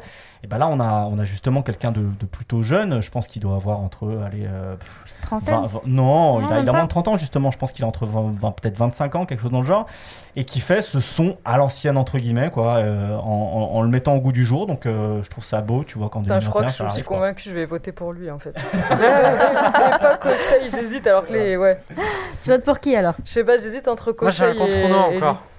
J'en ai un dernier. Ah, vas-y. Moi, moi j'aimerais aussi euh, envoyer un peu de, de, love à un producteur euh, québécois qui s'appelle Freaky et qui a aussi fait une très belle année, euh, notamment avec tous, les, tous les gens de la scène un peu qu'on appelait jusque-là SoundCloud, Underground, et notamment bah, La Fève. Euh, il avait, moi, je l'avais découvert sur 1994 de Hamza. Il avait fait les meilleurs morceaux de, ce projet. Et Freaky, cette année, il a fait euh, La Fève, Ateyaba, euh, Roger. il a produit la moitié. Et il arrive vraiment à avoir son son à lui, à le mélanger avec des sonorités électroniques et des trucs aussi Pierre Bourne et en même temps très rap, notamment US. Et je trouve que cette année, il s'est vraiment, on sent qu'il s'est éclaté avec euh, des artistes euh, pas forcément euh, très grand public, mais il a vraiment fait ce qu'il voulait et musicalement, ça donnait des choses que j'ai beaucoup aimées, notamment sur Roger. Très bien. On va passer au vote. Est-ce que Manu, tu as décidé? Brice Icas Boy. Très bien. Julie? Allez, Icas Boy aussi. Allez, Icas Boy. Oh. Conseil. Conseil. Ok, bah c'est Ikazupoi qui, qui, qui, qui, qui gagne. Très bien, eh bien merci beaucoup à, à vous d'avoir été à l'écoute de ce podcast bilan consacré au rap francophone de 2021 dont le maître mot est avoir des idées c'est bien. Voilà. Les réaliser c'est encore mieux. Voilà. c'est beau. Donc voilà pour 2022 et ceux qui nous écoutent. l'album de McFly et Carlito. Oh là là Putain, t'as tout T'as tué ma conclusion Vas-y, finis cette émission, elle est insupportable. Merci aux participants, merci. Donc de la BCDR du son. Bon, merci à Manu, merci à Raph, merci à Buffa, merci à Brice, oui, et merci à notre invité Julie du site Le Rap en France. Merci à Zo pour l'enregistrement et à très bientôt pour un nouveau podcast Merci, et surtout continuez d'avoir des idées, c'est important. Tu vas pas me niquer ma conclusion, Brice. Je ne pense pas. Son ABCD. Ouais.